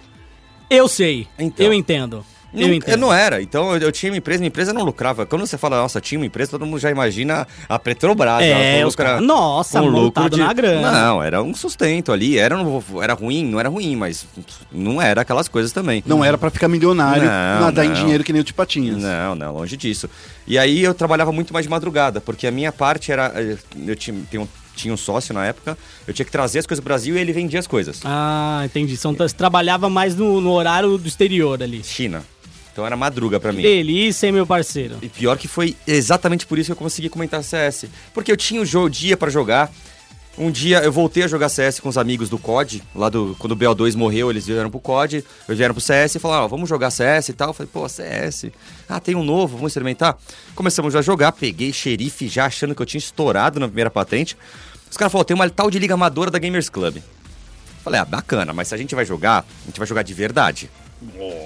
Ah, famoso tryhard, né? Mas é exatamente isso. Eu não disputo nada que se não for pra fazer direito. Então, no meu canal do YouTube tem até hoje uns vídeos que eu peguei sem som, sem nada. Eu entrando no Overpass, fazendo as smokes, era, e mandei pra cada um do meu time com uma pastinha num TXT falando cada estratégia e cada smoke tinha, ser- tinha que ser utilizada no campeonato.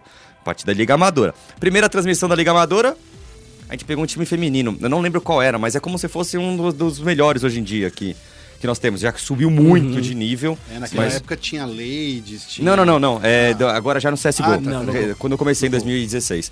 Então era um time é, tipo Santininha, ó, ó, é, esse pessoal.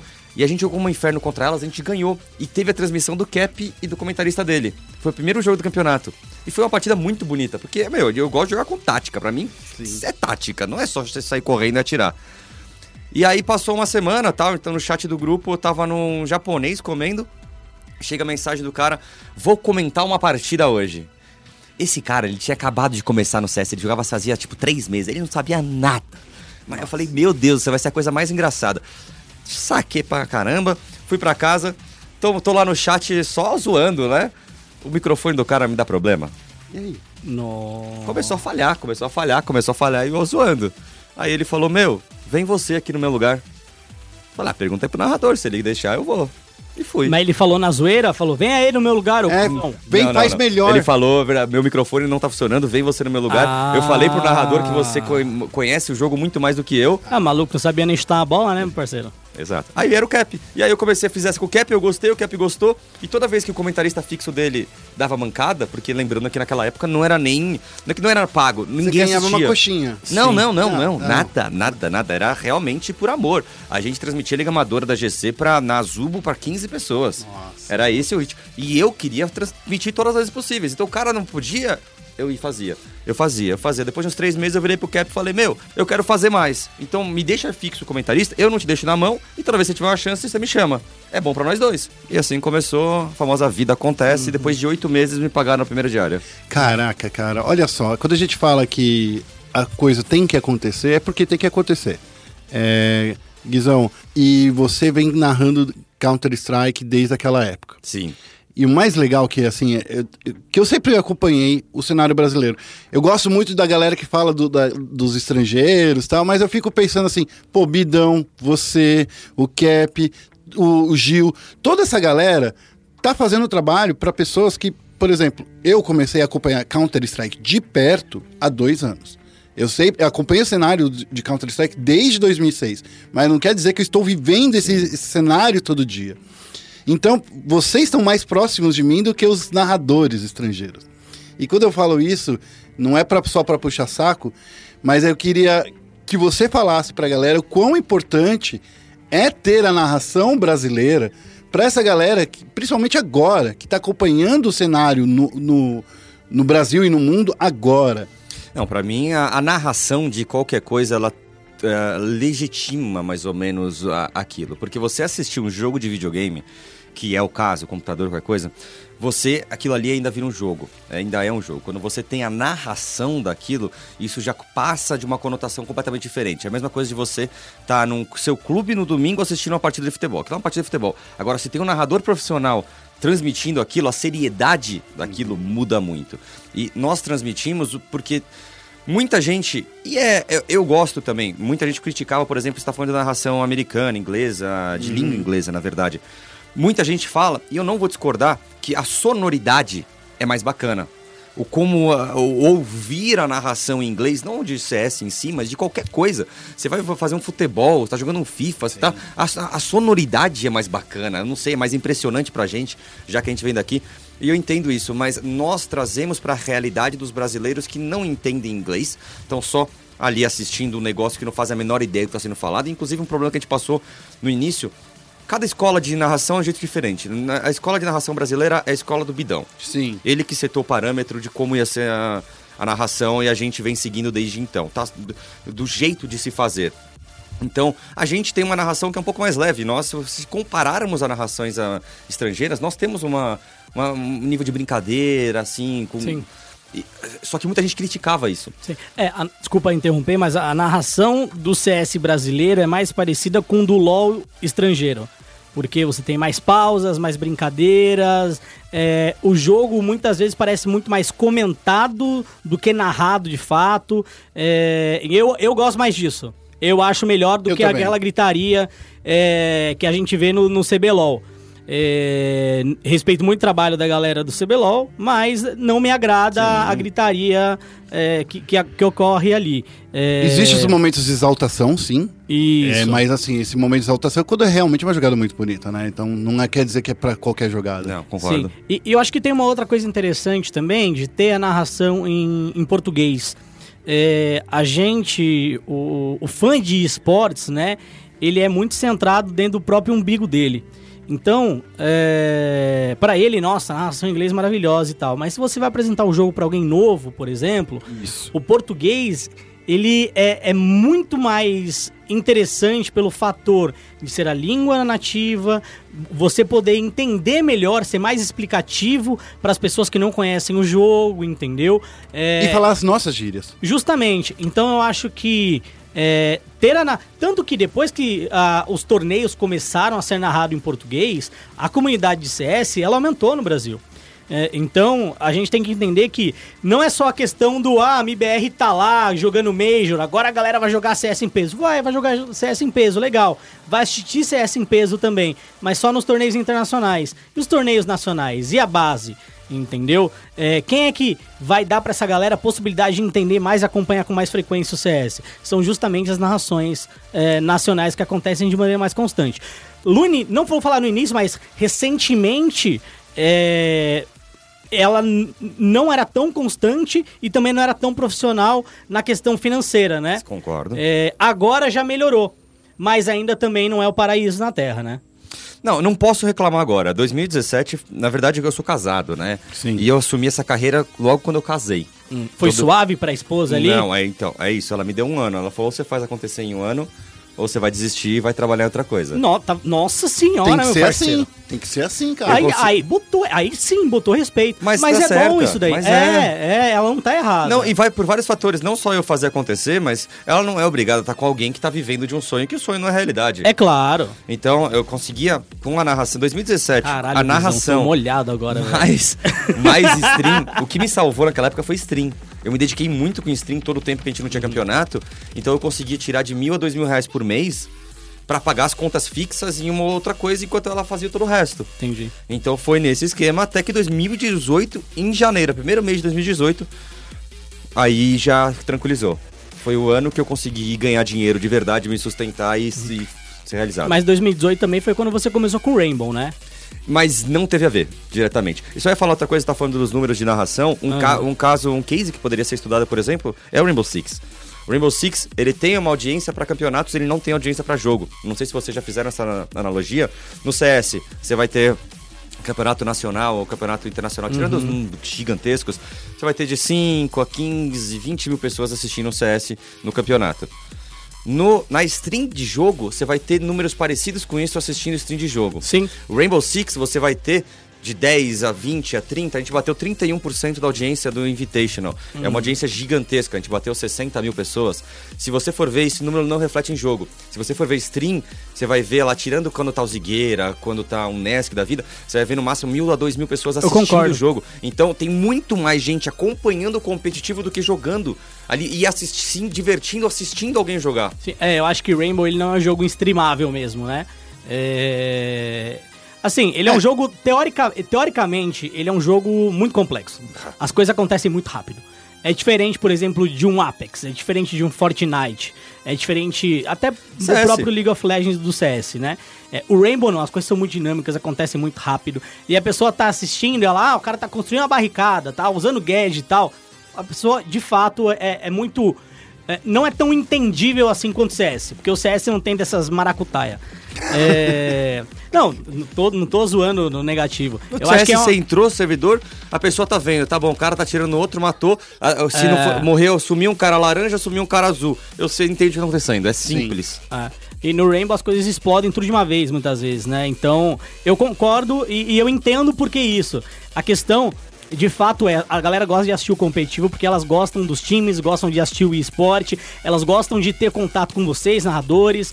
É, isso também tem um belo trabalho da Ubisoft por trás, né? Que também investe muito dentro dos torneios dela, tanto lá fora quanto no Brasil, principalmente no Brasil, né? A gente teve o Brasileirão começando aqui. Foi o Isso. primeiro torneio regional Mas você da sabe, Ubisoft a história do Brasil. Brasileirão é fenomenal, né? Porque Era pra, por causa da Pro League, a Pro League era pre- pre- presencial, não podia ser presencial porque os times reclamaram lá fora. Uhum. Já bom, já não, não pode? Então tá bom, a gente vai fazer da, o que a gente tinha de Pro League vai virar Brasileirão, a Pro League vira extra. E agora, vamos falar o quê? Uhum.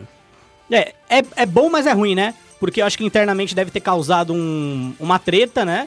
Mas aí agora Porque- todos. Mas eh, eu É, acho que a agora evolução, todo mundo tem, né? Agora todo mundo tá caminhando pra mesma coisa. Quem É. não tem tá caminhando pra mesma coisa. Não é você punindo quem já tem, não. Você fica sem. É. É, muito Sim. mais incentivando quem não tem. Sim, é, você não pode denegrir é, alguém em pró, tipo, da sua deficiência ou algo do tipo, né? É, Foi não, como é. o Márcio disse no nosso documentário. O Márcio disse que quando o Brasileirão surgiu, foi uma necessidade no mercado local. Sim, claro. Porque o mercado local ele estava acostumado, por exemplo, com, Com outros.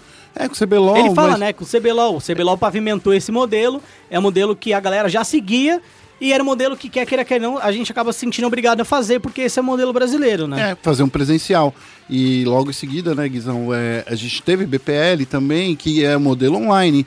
Você narrou BPL, inclusive, para algumas partidas aqui pra- pra- nos canais ESPN, É, né? Paulinho, ESPN. É, já tava com a Paulinho da hora, aquela ali. Quando você chegou, agora eu vou tentar encher um pouco da sua bola e falar da nossa bola também. Bora. Quando você percebeu que você estava passando na televisão, como foi pra você? Sabia que o maior efeito da minha vida de televisão não foi pra mim mesmo? Não? Eu achei sensacional. Mas é, nós que trabalhamos com esportes, nós não recebemos só a desconfiança dessas eh, das pessoas que não conhecem o esporte. Minha vida inteira, meus amigos, minha família, ninguém conhece o esporte. Então a gente sofre, sofre preconceito na nossa própria vida. Você não tá trabalhando. Então quando eu deixava de ir em algum lugar, eu deixava de ir em algum lugar porque eu estava jogando. É. Entendeu? Eu não vou no aniversário porque você tá jogando. Sai do computador um pouco, faz isso. Então mesmo meus amigos, Todo final de semana eu ouço isso. então, tô- meus amigos no Eu círculo também. social, eles ficavam e ficou um negócio muito pesado, sabe? Discussões e toda vez que encontrava, os caras falavam, a família. Quando você começa a aparecer na televisão, é que a palavra pra mim é legitima. Realmente, o pessoal vê e fala: caraca, ele tá lá. O negócio é verdadeiro. É, eu- eu- e é uma coisa muito doida, né? Porque assim, a gente na ESPN, a gente foi a primeira emissora de televisão no Brasil a colocar esportes na, na TV, né? no- nos canais. É, e depois as outras emissoras vieram seguindo, Sport TV, Sport Interativo. é, e, e eu acho muito legal isso, né? Porque também mostra que o nosso passo foi legal. E aí, é, eu já senti que, por exemplo, aqui na ESPN, a transmissão da, da ESL, por exemplo, da BPL lá, é, era a mesma transmissão da internet. Não tinha a menor diferença. Mas na internet, a pessoa vê na internet, ah, é na internet. Aí vê na televisão e fala, nossa, tá na televisão. Mas é. É, e, e é muito louco porque a televisão ela tem uma aura dentro do inconsciente da população que torna as coisas muito maiores e de fato vem pra legitimar. É, e, e eu acho que é, é engraçado porque a gente olha e fala, nossa, mas é a mesma coisa, a mesma transmissão. Mas não, ela está na televisão. Por quê? Porque tem essa aura. E com isso você acaba ganhando novas audiências, né? É, então eu acho que é, é até engraçado isso, porque a transmissão é a mesma, é tudo igual, mas não, está na televisão. Então, Alcança pessoas a algum diferentes e essas pessoas que alcançam, é, elas não têm a dimensão do que um trabalho que é feito na internet é um trabalho da mesma maneira. Sim, que é um trabalho de verdade, né? Se você sai um pouquinho do que o pessoal da tá acostumado, que você trabalhar das 8 às 5, você trabalhar de semana, até seu final de semana, se você sai um pouquinho, são é, poucas as profissões que as pessoas entendem como profissão. E outra, querendo ou não, a gente só, só não sabe disso quem realmente não quer saber. Quantas profissões na história já acabaram? Quantas profissões na história nasceram em algum momento? Você não acha um ferreiro por aí mais? É assim que a vida Se bem funciona. que seria ser. é, se bem que estão voltando, né? Agora tem os realities aí de Blacksmith, né? É, então, mas, mas- aí é diferente, É brincadeira, tá ligado? Não, mas né? é o que eu digo, é, é natural isso. Só que as né? pessoas. Datilógrafo. Datilógrafo. E as pessoas Office ficam boy. travadas nisso. Falar, ah, não, isso quando eu comecei, isso não era profissão, isso não é profissão. É. Ah, tá na televisão. Hum, talvez seja profissão. Agora é. Meio, é. é meio isso. É. O, o Guizão, eu queria que você me falasse um pouco sobre essa sua chegada no Rainbow Six, porque você já estava consolidado no cenário do Counter-Strike, né? E, e assim, e quando você chegou no Rainbow Six, eu sei que você já acompanhava o cenário. Conta um pouco disso. O pior é que Rainbow Six, Rainbow Six, eu acompanhei. O jogo lançou. Eu, como eu já disse, né? Sou ficcionado por jogos. Eu vi o Shroud jogando. Eu falei, esse jogo é demais. Comprei. Comprei na primeira season. Eram uns 10, 20 operadores, eu não lembro quanto que era no primeiro. E eu joguei durante uns 3 meses. Eu parei porque teve uma infestação de cheater. Foi no começo, teve uma infestação absurda. De lá até eu voltar pro Rainbow Six, sem contato. Nem por vídeo, nem os Quando a. Liquid foi. A Liquid não, ele teve o campeonato no Brasil, aqui, da, da BD que chegou na cena. Não, chegou na final, agora não lembro. Acho que foi na primeira Pro League, né? É, foi uma Pro League. Eu, eu, Foi sabe na quando Max você Five. assiste? Ah, tá, o resultado, aconteceu isso, pô, vai. Ah, estão jogando lá fora. Ah, é Brasil jogando lá fora, vou assistir essa partida, ganhou, comemorei. Entender do competitivo, entender do jogo, nada, zero. Era realmente só olhando. Mas torcia. Torcia, e, lógico, a gente sempre torce por qualquer coisa. Eu falo que essa competição entre jogos é a coisa mais imbecil que existe na face da Terra. Não tem nem por que existir. Né, então, é a mesma coisa, falo assim, eu sou do skate, eu não quero que o cara do surf ganhe, porque se o cara do surf ganhar, o skate vai ser ruim. Não, Não, a hora pra caramba, que ganhe todo mundo. Ou aquela rixa que geralmente tem do skate com a galera do patins. É. Tá ligado? Que eu sou de São Bernardo, lá é, mano, é a Califórnia brasileira, né? E tá ligado? gente, a gente entrou no Rainbow Six foi quando rolou a treta de CS com o Rainbow Six. Nossa. Não sei se vocês lembram desse Lembro, fato. lembro, lembro. Foi justamente quando a gente entrou. A Ubisoft. Eu tinha acabado de entrar no pub. Em fevereiro eu entrei no pub. Em abril a Ubisoft entrou em contato com a gente pra saber se a gente tinha interesse de entrar no Rainbow Six. Eu falei, interesse eu tenho. É, mas vamos ver a proposta, principalmente como vai ser de trabalhar, porque eu ainda sou do CS, eu não consigo abrir mão completamente do CS pra fazer o negócio. Então teve que achar um meio termo por ali. E principalmente, eu falei, ó, eu preciso de um mês. Se você falar, eu quero, bacana, daqui um mês eu começo. Porque eu preciso realmente dedicar muito tempo. Eu gosto de fazer o trabalho bem feito. Não significa que eu, conheci, que eu consegui fazer isso logo de cara. Mas eu gosto de saber realmente o que eu tô falando. Eu sou um, eu sou um comentarista que, pra mim, comentarista tem que ser um pouco técnico. Tem que mostrar pra galera coisas que saem um pouquinho do normal, do convencional ali. O que que é... Não precisa ser extremamente complexo no que vai falar, mas mostrar pras pessoas o que fez a diferença naquele round. Você tá assistindo... Foi um cara que mandou bem? Foi na, foi na mira? Foi numa estratégia? Foi alguma coisa que deu errado? É, foi qualquer coisa. Então, o comentarista tem que estar nisso. Pra você fazer isso, você tem que entender do jogo. Verdade. Então, eu pedi esse tempo pra estudar. E aí a gente começou. E eu falo que hoje em dia eu tô confortável no jogo. Mas até então, hum, pra mim, sempre foi um desafio toda vez que eu ia fazer comentários. É, eu, porque assim, quando a gente tava. Quando eu tava acompanhando, é, é, principalmente a chegada do Brasileirão, quando eu vi você chegando junto com o Cap, foi um. Foi uma- um misto de. Oh, esse cara aqui, que eu já vi no Counter-Strike, pra mim foi uma grande surpresa. Que você, pô, o Guizão tá vindo aí. O Guizão é um dos caras que eu já, já ouvia muito, já sabia da narração. Eu já tinha visto você é, narrando com todo mundo do CS e assim, eu queria ver você, porque eu adoro o Retalho e o, o Merigene, mas eu, eu imaginava que devia ser muito difícil pra eles dois narrarem tudo, né? Sim, muito. É extremamente difícil. A gente viu, estava no Invitational lá.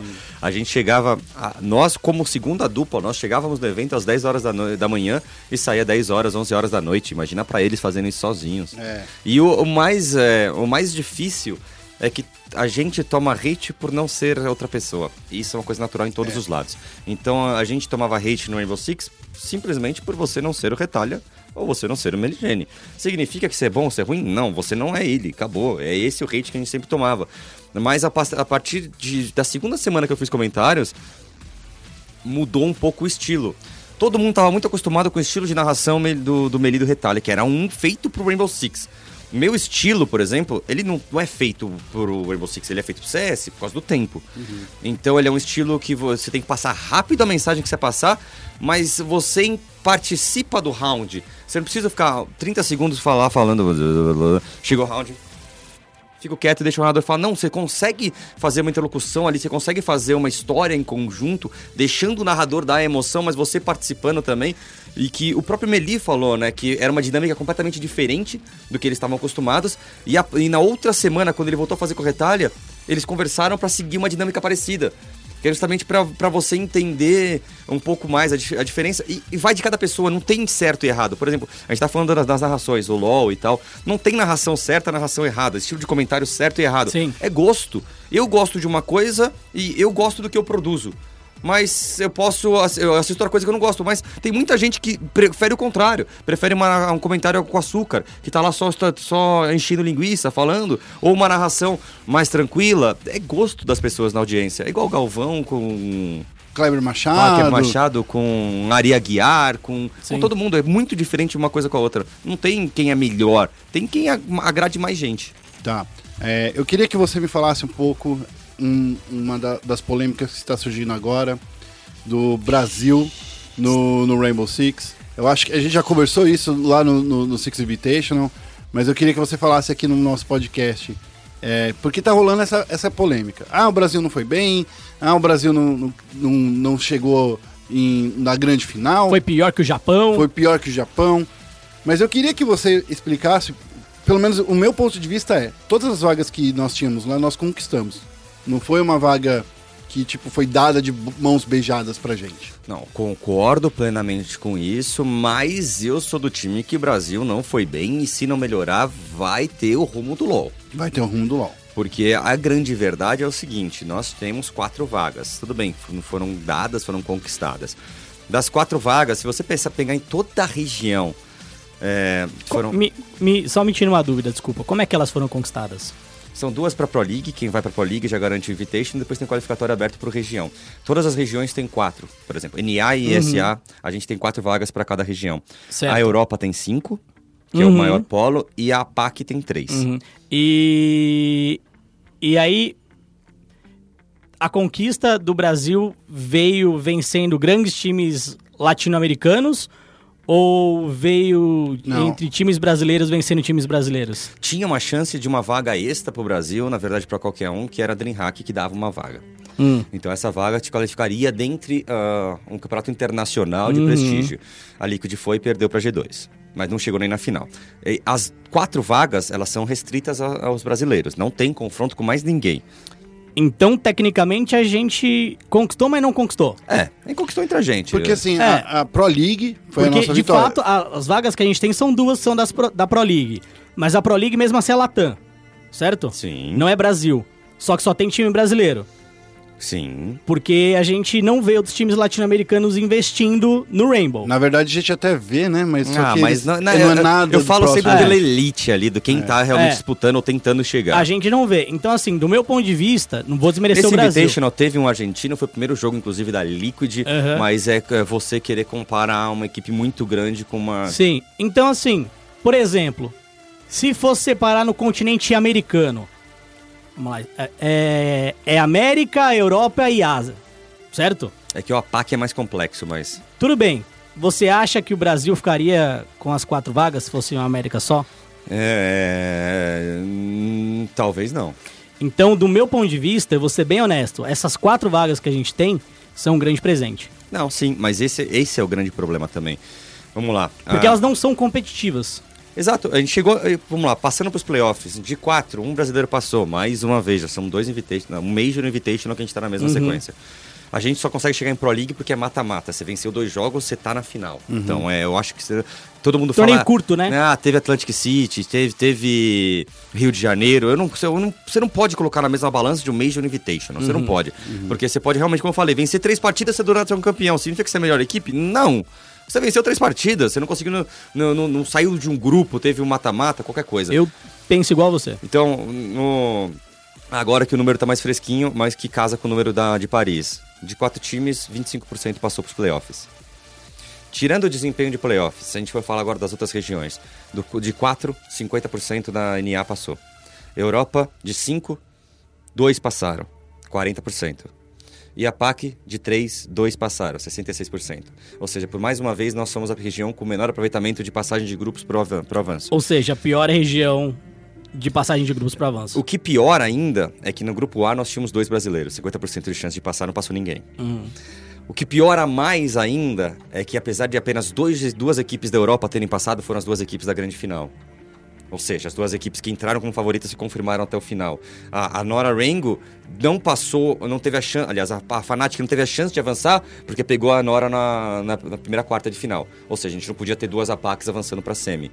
Então, de resultado, nós somos de longe a pior aqui, a pior ah, região. Não tem como você negar isso. É, é claro que a gente que eu queria montar um cenário aqui maravilhoso. Quando eu entrei, que o Liquid foi o campeão, a gente botava, falava maravilhas. O problema é que o, o modelo de negócios de LoL, de Rainbow Six, ele corre um sério, sério risco de um baixo aproveitamento internacional. Porque os jogadores se satisfazem na bolha que eles estão no Brasil.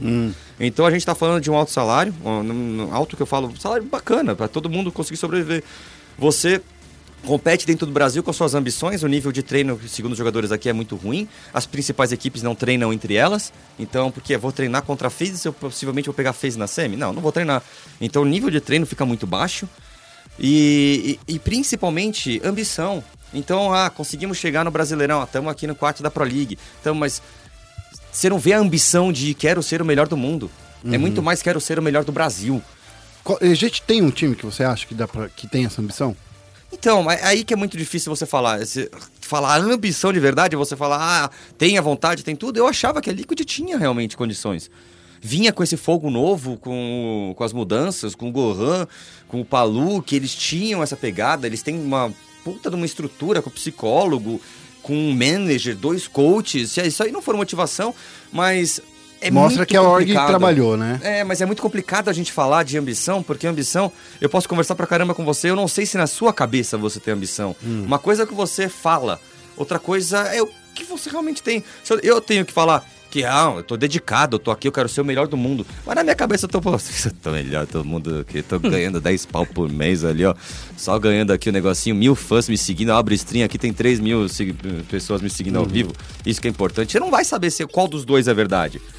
Então é muito difícil você falar se tem alguém realmente com essa mentalidade. Eu acho que, que talvez não. É, mas aí seria injusto a gente falar também, só baseando nesse campeonato. Porque a Immortals perdeu o Empire, mas perdeu duas outras prorrogações. 2 a 0 mas foram dois OTs. E a gente entrevistou, o Guerra entrevistou a galera da Empire e a galera da Empire falou que o jogo contra a Immortals foi tenso. Ele falou, cara, foi difícil, foi muito difícil. É, Eles mesmos falaram que. Eu te- até, até quando eu conversei com, com, com o pessoal lá, eles falaram que foi um jogo mais difícil que eles tiveram desde que eles saíram da Europa. É a mesma coisa, na Liquid. A Liquid perdeu pra eles de 2 a 1 mas venceu o mapa que eles estavam invictos há 10 jogos. O número não é exato 10, acho que é um 8, 9, mas enfim. e surpreendendo o Imban, né? Assim, estrategicamente surpreendendo o adversário, mostrou que estudou, né? Exato, então é muito, seria muito também injusto eu falar assim, não, eles perderam porque todos os times brasileiros não têm ambição. Não, foi muito no detalhe de não ter passado. Sim. Mas entre não ter passado e uma consistência de resultado são coisas diferentes. Tá. Então, é, eu acho que pode piorar muito essa bolha se não tiver alguma coisa sendo feita os jogadores tentarem ser os melhores do mundo. Se ficar querendo ser só o melhor do Brasil, vai se tornar um LOL. E esse é o grande problema. É, o LoL a gente foi muito mal acostumado porque a gente chegou lá em vários é, main stage de campeonatos anteriores porque tinha qualificatórios, wildcard, aquela coisa. Quando colocou todo mundo numa qualificatória, aí deu, deu Ah, mas pra não gente. só isso, né? Pô, ah, ah, podem falar que eu tô sendo antiético. Pô, Félix, você é um filho da puta, você é antiético pra c... Mas eu- ontem eu vejo notícia, ah, Flamengo é o oitavo melhor time de LoL do mundo de acordo com o ranking. Ah, aí não dá também, não, não. Aí eu Meu parceiro. É a mesma Pô. coisa quando sai os de futebol que Pô, fala é que. Ah, é brincadeira. O bagulho, é- o ba- esse ranking é feito de acordo com a região. Não, não, não, É. não penso que, ó, essa região tem mais peso que a outra. Ah, pô, Não. pelo amor É. de Deus. Pô, oitavo melhor time do mundo é, É. muito difícil. Aí causa essa falsa impressão de que, nossa, meu Deus, o Brasil é absurdo. Quando na verdade é a grande bosta. Na verdade é criar Entendeu? expectativa falsa, né? É, e o, É tipo o Anthem. a única diferença que eu vejo de LoL pra R6 é que no LoL, quantas vagas mun- mundiais você tem por ano? É, a gente não tem esse presente de T4 como o Não, Rainbow mas no, Six, no Six geral, tem. quantos campeonatos internacionais o LoL da Você tem joga? dois. E quantas va- vagas, quantas pessoas vão jogar? Só um time. Na É verdade, um não time tem cada um. nenhuma vaga Que pro por- Brasil. Porque você tem que ir pra um Então, qualificatório, chance- né? Vai pro Então, mas qualificatório. no- na chance são duas equipes brasileiras por ano jogando internacionalmente. Isso. É. No R6, nós temos 4, 8, 10, 12. Uhum. Então são 12 equipes, entre aspas, que podem evoluir jogando campeonatos internacionais, ter aquela vontade e ter tudo. Então eu acho que isso dá- traz um pouco mais de esperança Concordo. do que você ir testando uma, uma pessoa de cada vez, vai e Sim. tenta, vai e tenta. Ó, Só uma pessoa vai evoluir. Se quatro vão, voltam numa rotina de treino igual eles estavam, para mim, Invitational em questão de treino é maravilhoso. Eles treinam com as melhores equipes durante uma semana, voltam pra cá, o nível de treino de todo mundo evolui e o cenário evolui. Uma coisa que já que você falou de nível de treino e cenário internacional, a gente tem que falar um pouco de CS, porque a gente está na semana do Major, no, da grande final do Major, que a gente ainda vai ter muitas coisas acontecendo. Eu queria que você me falasse assim, você também acompanhou o cenário do CS muito de perto, né? Sim. Não dá nem para falar, é- veio de lá. Agora a gente tá passando aí pela, fase do, mei, do, do Major. MIBR, é, Fúria, São times aí que tiveram essa chance, né? Não que tiveram chance, mas conquistaram Sim, essa sim. É aquela coisa, da mesma forma que eu, que eu sempre defendo que conquistar essa vaga é muito importante, o caminho até lá é muito árduo, né? É muito complicado. O Major, eu falo que é muito mais fácil você se manter lá do que você chegar lá. Sim. O Major hoje em dia você só não pode ficar 0,3. É. Se você ficou 0,3, você volta pra minor. Se você continuou 1 barra 3, você continua no New Challenge Stage lá. Então é muito mais tranquilo. Se você passou pras oitavas, então mais lindo ainda. O caminho da Fúria, eu acho que são duas equipes em dois momentos completamente diferentes, com pressões diferentes. Eu tava vendo no Twitter um cara que tava falando mal da MBR e o outro veio embaixo e falou assim: É, quando foi a Fúria perdendo, você não falou nada. E, eu falei, "Porra, como vai falar? Você vai cobrar o quê da Fúria que chegou lá com pouquíssimo tempo de preparo nos Estados Unidos? Até oito, nove, dez meses atrás eles estavam no Brasil, foram para os Estados Unidos, uma, um, jogaram muito bem e eles estavam tendo problemas em qualificatórios fechados que atualmente é onde está travada uma Luminosity, está travada uma Team One, que não passa, patina por ali, eles estavam no mesmo lugar. E aí conseguiram vencer, vencer, vencer para chegar no Minor, conseguir a vaga com onde tinham três equipes brasileiras. Poderíamos ter três avançando, eles conseguem avançar, então eles conseguiram muita coisa. Eles fizeram o primeiro passo da história deles. O CS não é mais como o CS era quando essa MBR chegou lá.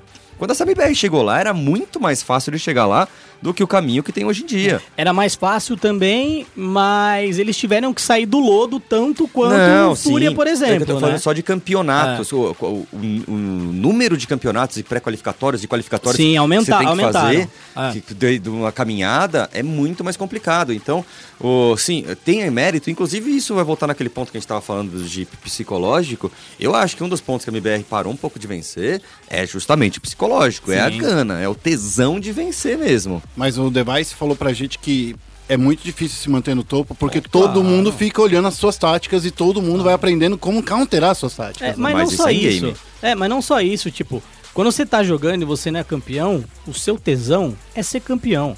Você tá de pau duro pra ser campeão. Entendeu? Quando você chega lá, quando você chega lá, você dá uma refugada. Você fala, velho, tá legal, fui campeão. E agora? Agora eu vou manter. Mas eu já tô aqui, se eu perder, tudo bem. Muita... E assim, não é, não é um pensamento ruim. Exato. Você tem que estar lá.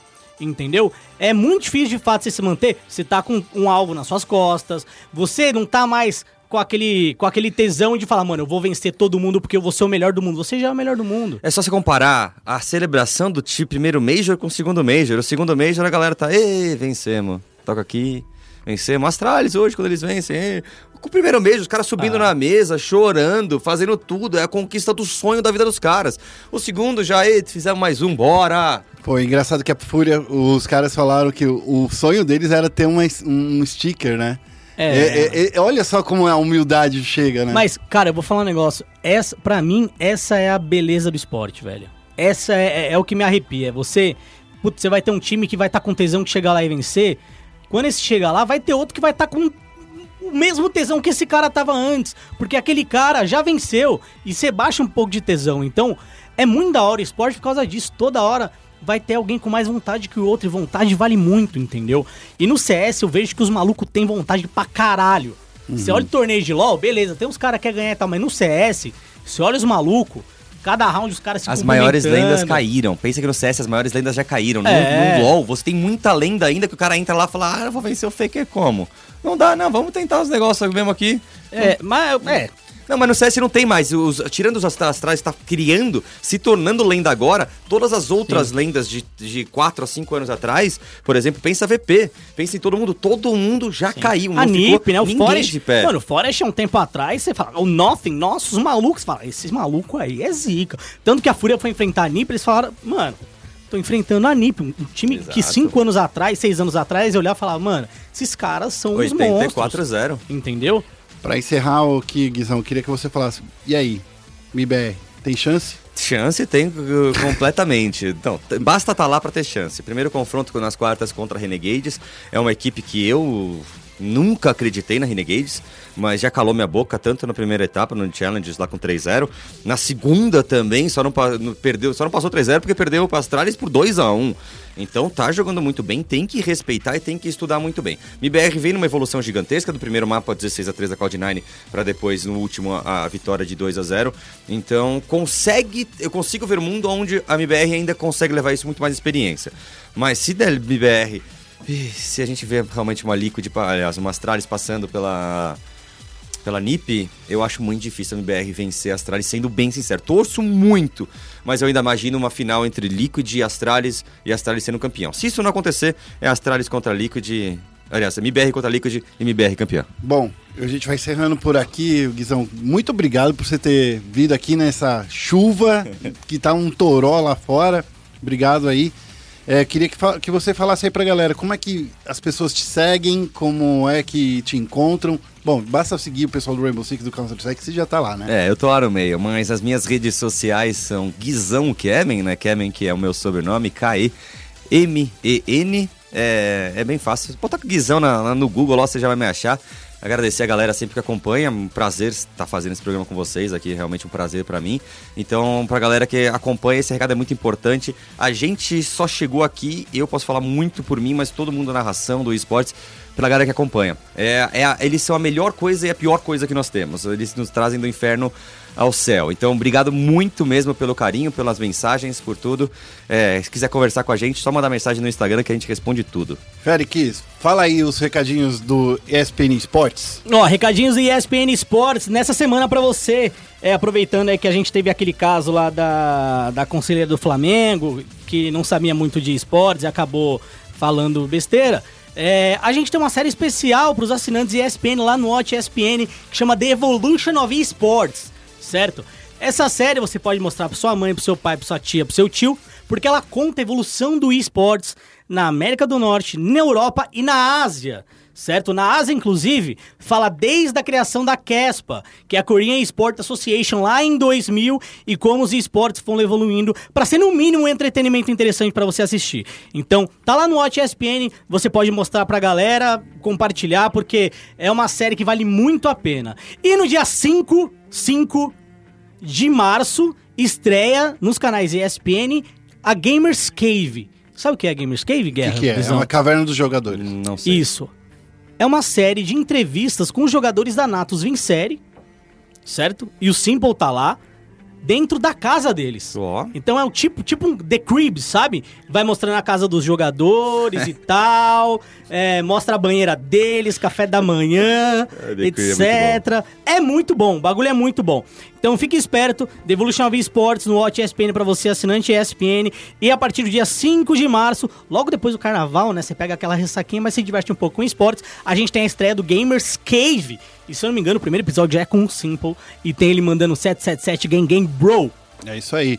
Ó, eu queria falar pra vocês seguirem o, o arroba que é o arroba do, do- desse barbudo aqui, que tá do Isso. meu lado. Muito obrigado. Me sigam também, eu sou o arroba guerra, do Twitter. Primeiro e único. Fácil. O arroba guerra é fácil. Ó, Desde suave, 2007 hein, aí, se você não me segue, fico muito triste. Queria falar também, mais uma, mais uma seguidinha, mais um lá, mais um, é o SPN Esportes BR, tanto no Facebook quanto no Twitter. Obrigado quem ouviu o programa até agora. Uma boa semana pra todo mundo e até semana que vem. Um abraço e tchau, tchau.